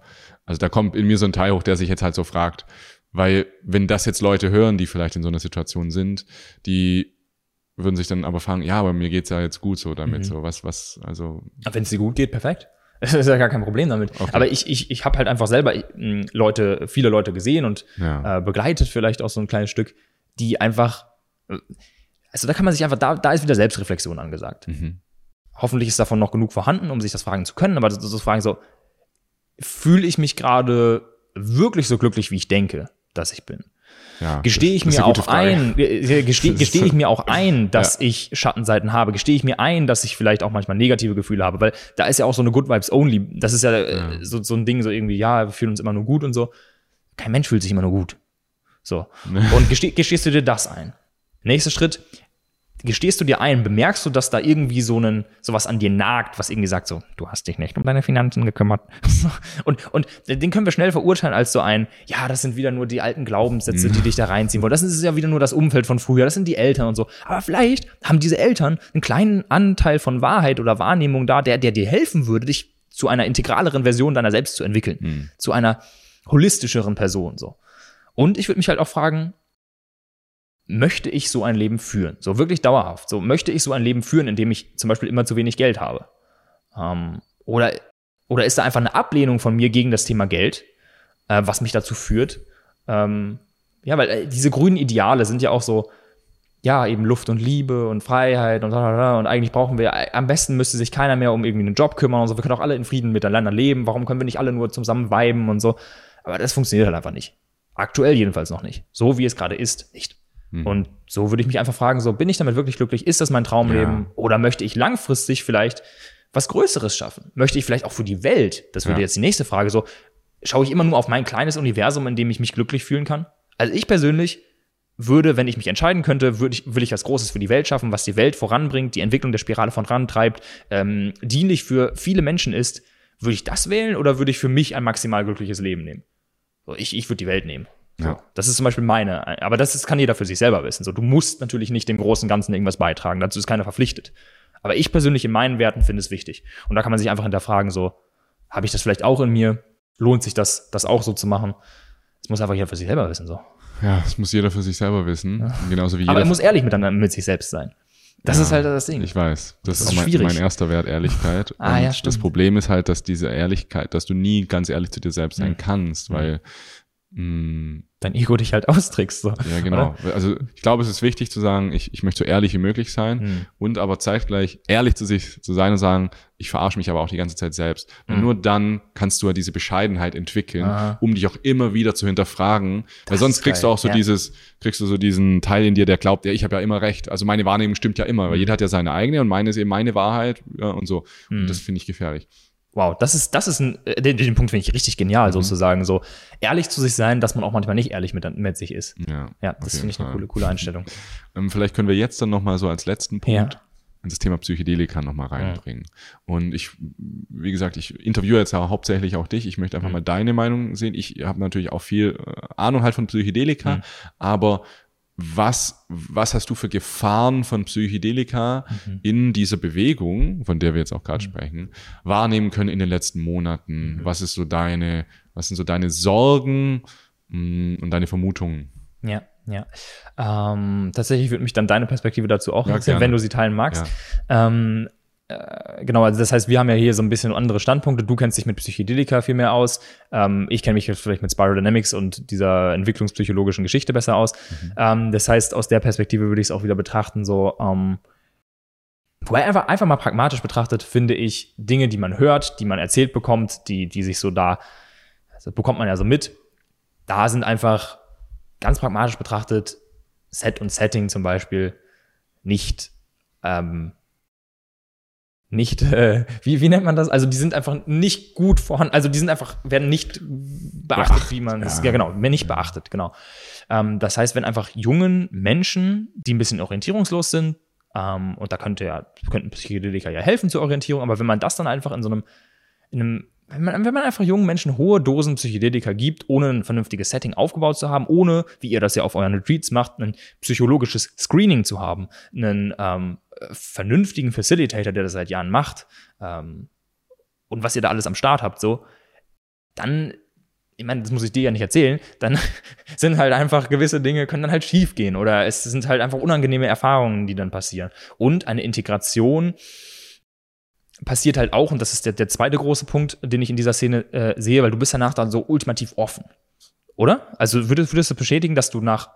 Ähm Kann beides sein. Also es gibt, mm. es gibt ähm, Trips, sage ich mal, mhm. bei denen du danach mehr geöffnet bist, gibt mhm. aber welche, bei denen du mehr zu bist. Ah, okay. Also so wie so eine um, ähm, Kontraktion und eine mhm. Expansion. Mhm. Das kann sich aber auch abwechseln. Aber okay. ich gebe okay. dir recht, das kann definitiv okay. sein. Ja. ja, also so bei den Menschen, wo ich es jetzt beobachtet habe, da war jetzt zum Beispiel eine große Offenheit vorhanden so. Mhm. Du bist dann so geöffnet dadurch. Mhm. Und wenn dann, also dann bist du halt auch sehr empfänglich für ähm, für Messages, so die du vorher vielleicht nicht so integriert, also diese Integrationsphase, da sehe ich halt einfach sehr viel Potenzial, ähm, zum Beispiel dieses Highest Excitement, äh, Gedankengut, falls du mehr möchtest, ich brauche irgendwie gar nichts. Okay. Ähm, dieses Gedankengut halt da einzustreuen und das dann nicht wirklich, dass es dann nicht wirklich das eigene Denken ist, ähm, sondern etwas, was dir einfach so reingegeben wurde, so weißt du? Ja, klar. Also rein jetzt auf neuronaler Ebene wird die Neuroplastizität, also die mhm. Fähigkeit des Gehirns, sich zu verändern, durch Psychedelika, nicht nur während des Trips, sondern auch danach erhöht. Mhm. So das ist mit Hirnscans alles geforscht. Es ist einfach so, mhm. das, also brauchen wir gar nicht leugnen. Okay. Es ist so, dass wir danach offener mhm. sein können, auf jeden Fall. Okay, cool, genau. Und das halt halt wieder dann zur Gefahr sozusagen, dass dann ja. beispielsweise die absolute und die relative ja. Ebene verwechselt werden, weil man diese Erfahrung mit der absoluten Ebene gemacht hat. Ja. Dann möchte man die auf diese Realität übertragen. Aber da ist einfach, das, das passt einfach noch nicht. Ja, es ist ähm, genau das, was Psychedelika so extrem potenziell mächtig macht. Hm. Dass sie dich öffnen für neue Wahr, dass sie dich umprogrammieren können, indem sie dich offen machen für neue Informationen. Hm. Das kann natürlich auch ähm, sich negativ auswirken, sage ich jetzt mal. Aber ähm, in, in den meisten Fällen will man ja nicht, dass es, also man will den Leuten ja nicht schaden. Man will ja jetzt nicht, also jeder denkt ja, er macht das Richtige. Ja, ja. So in dieser ganzen Bewegung auch. Und deswegen ist es auch für mich so schwer, das mit Psychedelika zu sagen, wer sollte das machen und wer sollte mhm. das nicht machen. Also ich, ich sage natürlich schon, dass es aus meiner Sicht eben gewisse Voraussetzungen geben sollte, ob ich Psychedelika machen sollte oder nicht. Mhm. Aber letztendlich muss es halt jeder für sich nachher wissen. Mhm. Ne? Ja. Aber jetzt auch nochmal, was du jetzt angesprochen hast, die Gefahren, also dass Leute danach zu offen sind und dann neue Informationen reinkommen. Ich sehe auch noch andere Gefahren mhm. mit Psychedelika, gerade mhm. auch in, in, unserer spirituellen Welt. Ja. Es mh, mm, Psychedelika intensivieren ja. Mhm. Sie intensivieren deine Wahrnehmung, sie intensivieren, was du hörst, siehst, was du denkst. Alles wird irgendwie stärker. Mhm. Und das bedeutet aber auch, dass gewisse Programm Programme in dir auch stärker werden. Und eins deiner stärksten Programme sind eben diese Schutzmechanismen, die wir in uns haben. Mhm. Das heißt, oder wir stellen es uns einfach mal so vor, ähm, dein, dein, dein Ego ist ein, eine Burg mit so ganz hohen ähm, Wänden und es sind so Zinnen oben dran und es ist so eine richtig fette Burg. Und jetzt kommt der psychedelische Rausch, der psychedelische Rausch. Das sind riesige Wellen, die auf deine, auf dein, ähm, auf deine, auf deine Burg zu rauschen und diese einfach nur so überrollen. Und dann kann es halt passieren, dass sich diese Burg danach denkt, wenn der Rausch wieder vorbei ist, Alter, die, dieser Tsunami, der war so riesig, das war so eine heftige Zeit, ich, ich war ja weg, ich wurde ja komplett verschluckt. Ich glaube, ich muss meine Mauern jetzt ein bisschen höher nochmal ziehen, damit das nächste Mal nicht mehr passieren kann. Das heißt, dieser Schutzmechanismus, de, deine Mauern, wird aus, aus gutem Grund, also äh, aus guter Absicht, sozusagen nochmal erhöht. Das klingt jetzt alles sehr ähm, simpel, aber es kann sich sehr komplex auf besonders ja, komplexe Persönlichkeitsstörungen auch auswirken. Eine mhm. der bekanntesten oder die bekanntesten drei, die dunkle Triade, mhm. finde ich immer sehr interessant. Ja. Ähm, ich, das eine Wort kann ich nicht aussprechen. Narzissmus, Ma Machiavellismus. Machiavellismus, mhm. Narzissmus und Psychopathie. Mhm. Und es gibt Studien tatsächlich, die gezeigt haben, dass umso idealistischer Menschen denken, mhm. umso höher, es korreliert direkt mit der dunklen Triade. Das heißt mhm. nicht, dass du, wenn du idealistisch bist, dass du da eine starke Ausprägung hast, aber diese Korrelation ist da. Und meine Wahrnehmung ist, auch aus meiner eigenen Welt, ne? auch ich bin durch diese, mh, mm, durch diesen Spiritual Bypass auch durchgegangen, bin vielleicht auch immer noch drin.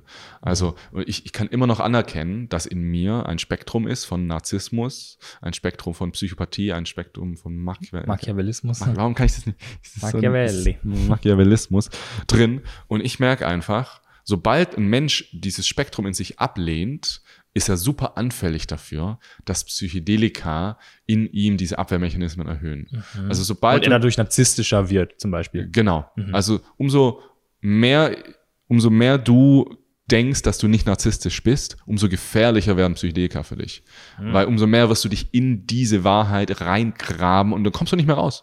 Mhm. Du kommst nicht mehr zurück. Irgendwann bist du so tief drin, dass deine Psyche so umprogrammiert ist, dass die Wahrheit, die irgendwo natürlich in dir schlummert, so tief vergraben ist, aus so einem komplexen System zusammengebastelt wurde, dass du einfach verloren bist. Du bist einfach nicht mehr dran und du bist, deine Persönlichkeit ist ähm, jetzt auf dem, ähm, wenn wir es jetzt mal im durchschnittlichen Vergleich mit unserer Gesellschaft sehen, ist eben einfach gestört halt so. Ja. Und du wirst es aber nicht mehr erkennen. Das nennt man auch Egomanie zum Beispiel. Ne? Also dass das Ego nach, also es gibt Egomanie mit Psychedelika wird auch in Verbindung gebracht, also dass die Egomanie verstärkt wird oder richtig stark ausgelöst wird, wenn du psychedelische Trips hast, wenn dein Ego quasi einmal gesprengt wurde und es danach in voller Pracht und noch stärker zurückkommt. Mhm. Das sehe ich so bei ähm, bei vielen Menschen, ne? nicht nur jetzt ähm, über, das, über die Bewegung, die wir jetzt heute gesprochen haben, ähm, das kann ich gar nicht beurteilen, aber ja, ja, dunkle Triade und Psychedelika sind, merke ich immer wieder, eine gefährliche, eine ganz gefährliche Kombination. Interessant. Weil man könnte ja jetzt davon ausgehen oder man könnte ja jetzt denken, so, hey, Psychedelika, die legen ja das frei, was dann da ist, sozusagen. Ja. Aber sie können das auch noch mehr zubauen, oder? Sie legen es dann manchmal kurz frei und du denkst, mhm. so, ah ja, da habe ich jetzt narzisstische Anteile, die habe ich jetzt aber integriert, jetzt, ah, das ist, ist, jetzt integriert. Ah. Hä, du kannst dich doch nicht, also wenn du narzisstisch, du bist auf dem Spektrum, du wirst immer narzisstisch sein. Narzisstisch ist eine der wichtigsten Eigenschaften des Menschseins. Wenn du nicht narzisstisch bist, mhm. dann juckt sich überhaupt nicht mehr, was, was du selbst eigentlich möchtest. Ja. Das hat auch so eine gewisse Egozentrik. Mhm. Wenn du nicht psychopathisch bist, ja gut, dann müssen wir gucken, mit Psychopathie. Mhm. Ähm, Wo die dienlich ist. Oder? Also ich denke, Psychopathie können wir hier ähm, direkt in Verbindung bringen mit diesem Unnormalen. Wenn du dein Unnormales nie rauslässt, mhm. wenn du nur in dem Normalen sein willst, also mhm. total nicht psychopathisch bist, das ist auch nicht schön, weil dann bist du so konform und lebst überhaupt nicht das, was du wirklich bist, wenn mhm. das Unnormale ist in jedem von uns drin. Und Machiavellismus, oh, habe ich es jetzt richtig ausgesprochen? War gut, glaube ich. das ist ja so, Le Leute leiden sehen, oder? Was ist das? Äh, nee, das heißt Zweck heiligt die Mittel. So. Zweck, Ah, nee, sonst ist Sadismus, Leute. Äh, ah, ja, nee, es gibt Sadismus, ähm, ja, das ist aber was ganz anderes. Ah, okay, äh, aber Machiavellismus kann schon so sein, ah, hier leiden jetzt Leute, aber das ist okay. Also ja. der, das Motto von Machiavellismus ist, der Zweck heiligt die Mittel. Also zum Beispiel, ja, da leiden ja Leute, das ist okay, aber da ja, gibt es okay, einen höheren genau. Zweck hinter. So. Ja, genau. Oder ich lebe mich jetzt halt einfach aus. Das ist dann halt, äh, wenn dann andere das halt doof finden, ja gut. Ah, genau. Ja, das passt sehr gut. Genau. Und auch das brauchen wir ja. Weil sonst lassen wir uns von anderen ja die ganze Zeit rumboxen. Ja, genau. Und ähm, ja, das finde ich nochmal wichtig, sich da selbst anzuerkennen, ich bin narzisstisch. Ich bin machiavellistisch. Ich bin psychopathisch. Und wenn du das nicht mehr machst, Aber ich habe nicht diese narzisstische Persönlichkeitsstörung, oder? ja, das kann natürlich also das sein. kann ja. natürlich auch sein, aber ist ja eh, also wenn du auf dem Spektrum bist, Ja. dann gibt's halt irgendwo eine Linie und dann sagt man, ab da ist es halt gestört. Genau. Deswegen, ich, ich finde es aber, ich fände es Mhm. besser, wenn wir alle sagen würden, dass wir narzisstisch sind. Mhm. Nicht, ich bin Narzisst, das ist ja nochmal eine starke Identifikation, Mhm. aber wenn wir 100% annehmen können, dass wir alle narzisstisch sind, dann sind, Psychedelik, Anteile haben, ja. dann sind Psychedelika halt viel ungefährlich, weil Mhm. also das merke ich halt, das ist schon übelst gefährlich. So, da will ich auch jedem, der zuhört, nochmal hier sagen, hey, pass auf, dass du dich nicht selbst als nicht narzisstisch siehst oder dass du dich selbst als ähm, ich habe das jetzt überwunden. So, ich habe Mhm. die Menschlichkeit jetzt überwunden. Ich, ich, ich bin jetzt spirituell oder so. Also das ist so gefährlich, ja. Mhm. Ja. So viel zum Thema. Ja, zu, äh, zu, zu Narzissmus habe ich letztens mal so einen, so einen Test gemacht. Also das war so ein, von irgendeiner Uni und so, also kein so ein, Aha. kein so ein Billo-Test in fünf Minuten mit Ja, irgendwie Happy Life mit Narzissmus, oder, sondern, ähm, sondern halt von so einer Forschungsuni, die da halt so Verstehe. Forschung gemacht haben. Mhm. Und äh, da war zum Beispiel auch der Score ähm, der Durchschnittsbevölkerung war auf 12 Mhm. von, ich weiß nicht wie viel von, aber das ist jetzt auch egal, weil wir es ins Verhältnis setzen zu der durchschnittlichen amerikanischen, äh, die, die durchschnittliche amerikanische Bevölkerung war bei 12, aber die durchschnittliche Celebrities waren bei 18,5 zum Beispiel. Aha, aha. Das heißt, man sieht da auch schon so, um halt so on the top zu gehen, um so, ähm, ja, halt Celebrity zu werden oder irgendwie so. Da hast Oder du einen eigenen Podcast zu haben. ja, da, mu da musst du schon, also safe, weil ich war Ja. zum Beispiel bei 17 oder so. Ja, Das heißt, ich war ein bisschen unter diesen Celebrities, aber trotzdem deutlich über dem Durchschnitt. ja. Und das unterscheidet halt dann auch, ich sag mal mal deine, ich, ich, ich habe da sicherlich auch mehr als zwölf, könnte ich mir vorstellen. Das unterscheidet uns halt auch vom Durchschnitt der Menschen. Und deswegen dürfen wir auch nicht erwarten, dass unsere Sicht, die Welt zu sehen, das, was uns geholfen hat, Mhm. he- heißt gar nicht, dass es dem, dem durchschnittlichen Menschen hilft, sondern das, ja, wir müssen uns auch auf andere halt, wir müssen es halt, das versuche ich auch bei Set und Setting viel, wie verpacke ich eigentlich die Nachricht so, dass jeder und jede Mhm. damit auch was anfangen können. Ja. Mhm. Und wenn ich jetzt einfach sage, mach's doch einfach so. Mach Ja. doch einfach so. Ist doch ganz klar. Folgt doch einfach deinem Highest Excitement, Mann. Dann, dann merke ich aber schon wieder, da fehlt Mhm. ein bisschen dieses, diese Empathie und dieses Verständnis für andere. Und das ist für mich keine bedingungslose Liebe. Das ist für mich ähm, bedingungslose Liebe für einen selbst auf einer oberflächlichen Weise als Coping-Mechanismus. Ja. Ja. Wahrscheinlich. Äh, Okay, jetzt habe ich das ganz schön bewertet. ja. Aber Ah. ähm, Ich finde, bewerten ist was anderes als, also bewerten darf man, verurteilen ist nicht so hilfreich. nee, Ver- Verurteilung mache ich sicherlich, aber ich versuche es auf jeden Fall zu reduzieren. Ja. Was, ich würde jetzt ganz langsam ans Ende dieses Ja. Podcasts kommen. Ähm, möchtest du noch irgendwie, vielleicht aus, aus deiner Sicht, aus deiner Spiral Dynamics Sicht, nochmal abschließende Worte finden für dieses Gespräch, das wir jetzt, ähm, diese Thematik, die wir erörtert haben? Mm. Ja, also ich, ich finde, wir hatten schon äh, echt viel so drin. Ähm, ich glaube, ähm, ich möchte keinen neuen Aspekt reinbringen, sondern vielleicht nochmal so zusammenfassen. Mhm. Ähm, und zwar würde ich sagen, wir dürfen uns erstens erlauben, über andere Menschen zu sprechen, mit dem Unterschied, dass wir nicht lästern sollten, um uns damit besser zu fühlen, sondern um wirklich zu verstehen. Und uns trotzdem darüber bewusst zu werden, dass da wahrscheinlich auch dieser kleine Anteil drin sein wird, der immer noch sich besser fühlen möchte und Ja. so weiter. Dass, dass der auch da sein darf, Ja, ja, ist okay. So. Ähm, dass wir uns nicht entmündigen sollten, über andere Menschen zu sprechen, wenn es wirklich relevant ist. Ähm, trotzdem auf, äh, also darauf achten sollten, ähm, wo wir in eine Verurteilung geraten, das einfach bemerken, dass wir es bewusst wahrnehmen, das vielleicht auch aussprechen. Ähm, und dass wir uns bewusst sein sollten, dass wenn wir neue Ebenen der Spirale für uns entdecken und dieses Gefühl haben, jetzt aufgewacht zu sein, dass das auch wieder nur eine nächste Stufe des menschlichen Bewusstseins ist, dass das nicht die Erleuchtung ist, es ist nicht die, die es gecheckt zu haben ist, sondern dass wir einfach, wie Millionen andere Leute vor uns, eine neue Ebene des Bewusstseins entdeckt haben. Und das ist, das verdient seinen Respekt, das ist, das ist geil, geil, dass man das macht. Es ist Weiterentwicklung, ähm, aber auch darauf zu achten, so, hey, ich bin jetzt nicht besser als andere, so. Weil Das ist etwas, was sehr schnell auftauchen kann, so, sich besser zu fühlen. ja. Und da sollte man einfach definitiv drauf, drauf äh, horchen, sich einfach wieder immer wieder selbst zu reflektieren und diese, diese Selbstreflexion nicht auszuschalten, zu sagen, so, hey, fühle ich mich da gerade besser? Aus welcher Motivation tue ich das? Ähm, ja. Ja, sehr genau. interessant, gut zusammengefasst. Und ich denke auch an dieser Stelle vielleicht nochmal erwähnenswert, dass du ja einen Spiral Dynamics Kurs jetzt auch anbietest. Yay! Ja, finde ich, genau. ich denke, wir haben hier jetzt in diesem Podcast sehr gut demonstriert, dass es Sinn macht, auch so ein Modell zu haben. Vielleicht kannst du kurz was dazu sagen. Genau. Ähm, ja, ähm, danke für die, für die Möglichkeit. Also äh, diesen Kurs, den habe ich jetzt nach monatelanger Arbeit endlich in ein paar Tagen fertig. Ähm, und ja, Wenn der Podcast aber, rauskommt, äh, ist er, müsste fertig Ja, sein. ja, genau. Also lukas-fegen.de slash Spiral Dynamics. Ich finde das einfach ein, ein, geniales Tool, was ich über die Jahre mir äh, angeeignet habe, was ich in der Praxis erprobt habe. Ähm, was äh, sehr dabei hilft, sich selbst, andere Menschen und die Welt zu verstehen. Das ist mhm. eigentlich der größte Benefit, Verständnis. Und was bringt Verständnis konkret? Bessere Beziehungen, so, so ehrlichere Beziehungen zu sich selbst und zu anderen Menschen.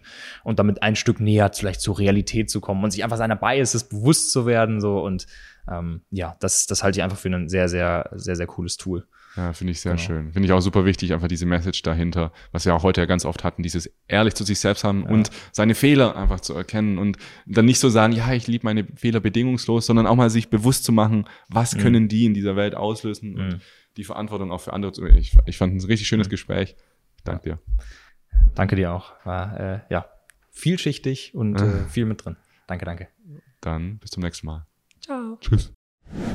Und da sind wir am Ende angekommen. Ich hoffe, du hast hier einiges mitnehmen können für dich. Also ich auf jeden Fall. Es war ein sehr bereichertes, sehr wissenswertes Gespräch. Ne? Es war nicht so viel rum, ja, ein bisschen rumgelabert vielleicht schon, aber auch, wie sagt man so schön auf Englisch, Value Nuggets, Werte, Häppchen waren da auf jeden Fall auch mit dabei. Übrigens, was ich hier am Ende jetzt nochmal anbringen wollte, vielleicht auch wenn du uns zum ersten Mal zuhörst, weil dann weißt du das wahrscheinlich noch nicht, dass wir professionell begleitete, legale psychedelische Retreats in den Niederlanden veranstalten. Das Ganze ist nicht einfach nur ein Wochenende bei uns, sondern das sind acht Wochen Prozess. Weil Veränderung kommt halt nicht von einmal eine psychedelische Substanz nehmen. Veränderung kommt, indem ich mich mit Intention und Struktur darauf vorbereite und indem ich danach mir Zeit nehme und die Mühe und den Mut auch darin investiere, zu einer echten Lebensveränderung zu kommen, damit sich mein Leben verbessert, damit ich mehr dem entspreche, der oder die ich sein möchte. Deswegen set and setting-retreat.com. Check auf jeden Fall mal unsere Website ab. Wenn du da noch nie drauf warst, solltest du drauf schauen. Übrigens, da gibt's Aktuell ganz oben, ich weiß nicht, ob es jetzt immer noch gibt, in dem Podcast ist es schon, haben wir unseren Retreat Report von letzten und diesem Jahr veröffentlicht. Da siehst du die Statistiken unseres Retreats. Also ähm, was, wie haben sich die Leute vor dem Retreat gefühlt und danach. Ist richtig interessant. Check's mal ab. Und wir sehen uns dann wieder in der nächsten Episode. Bis dahin, dein Jascha von Set und Setting. Ciao.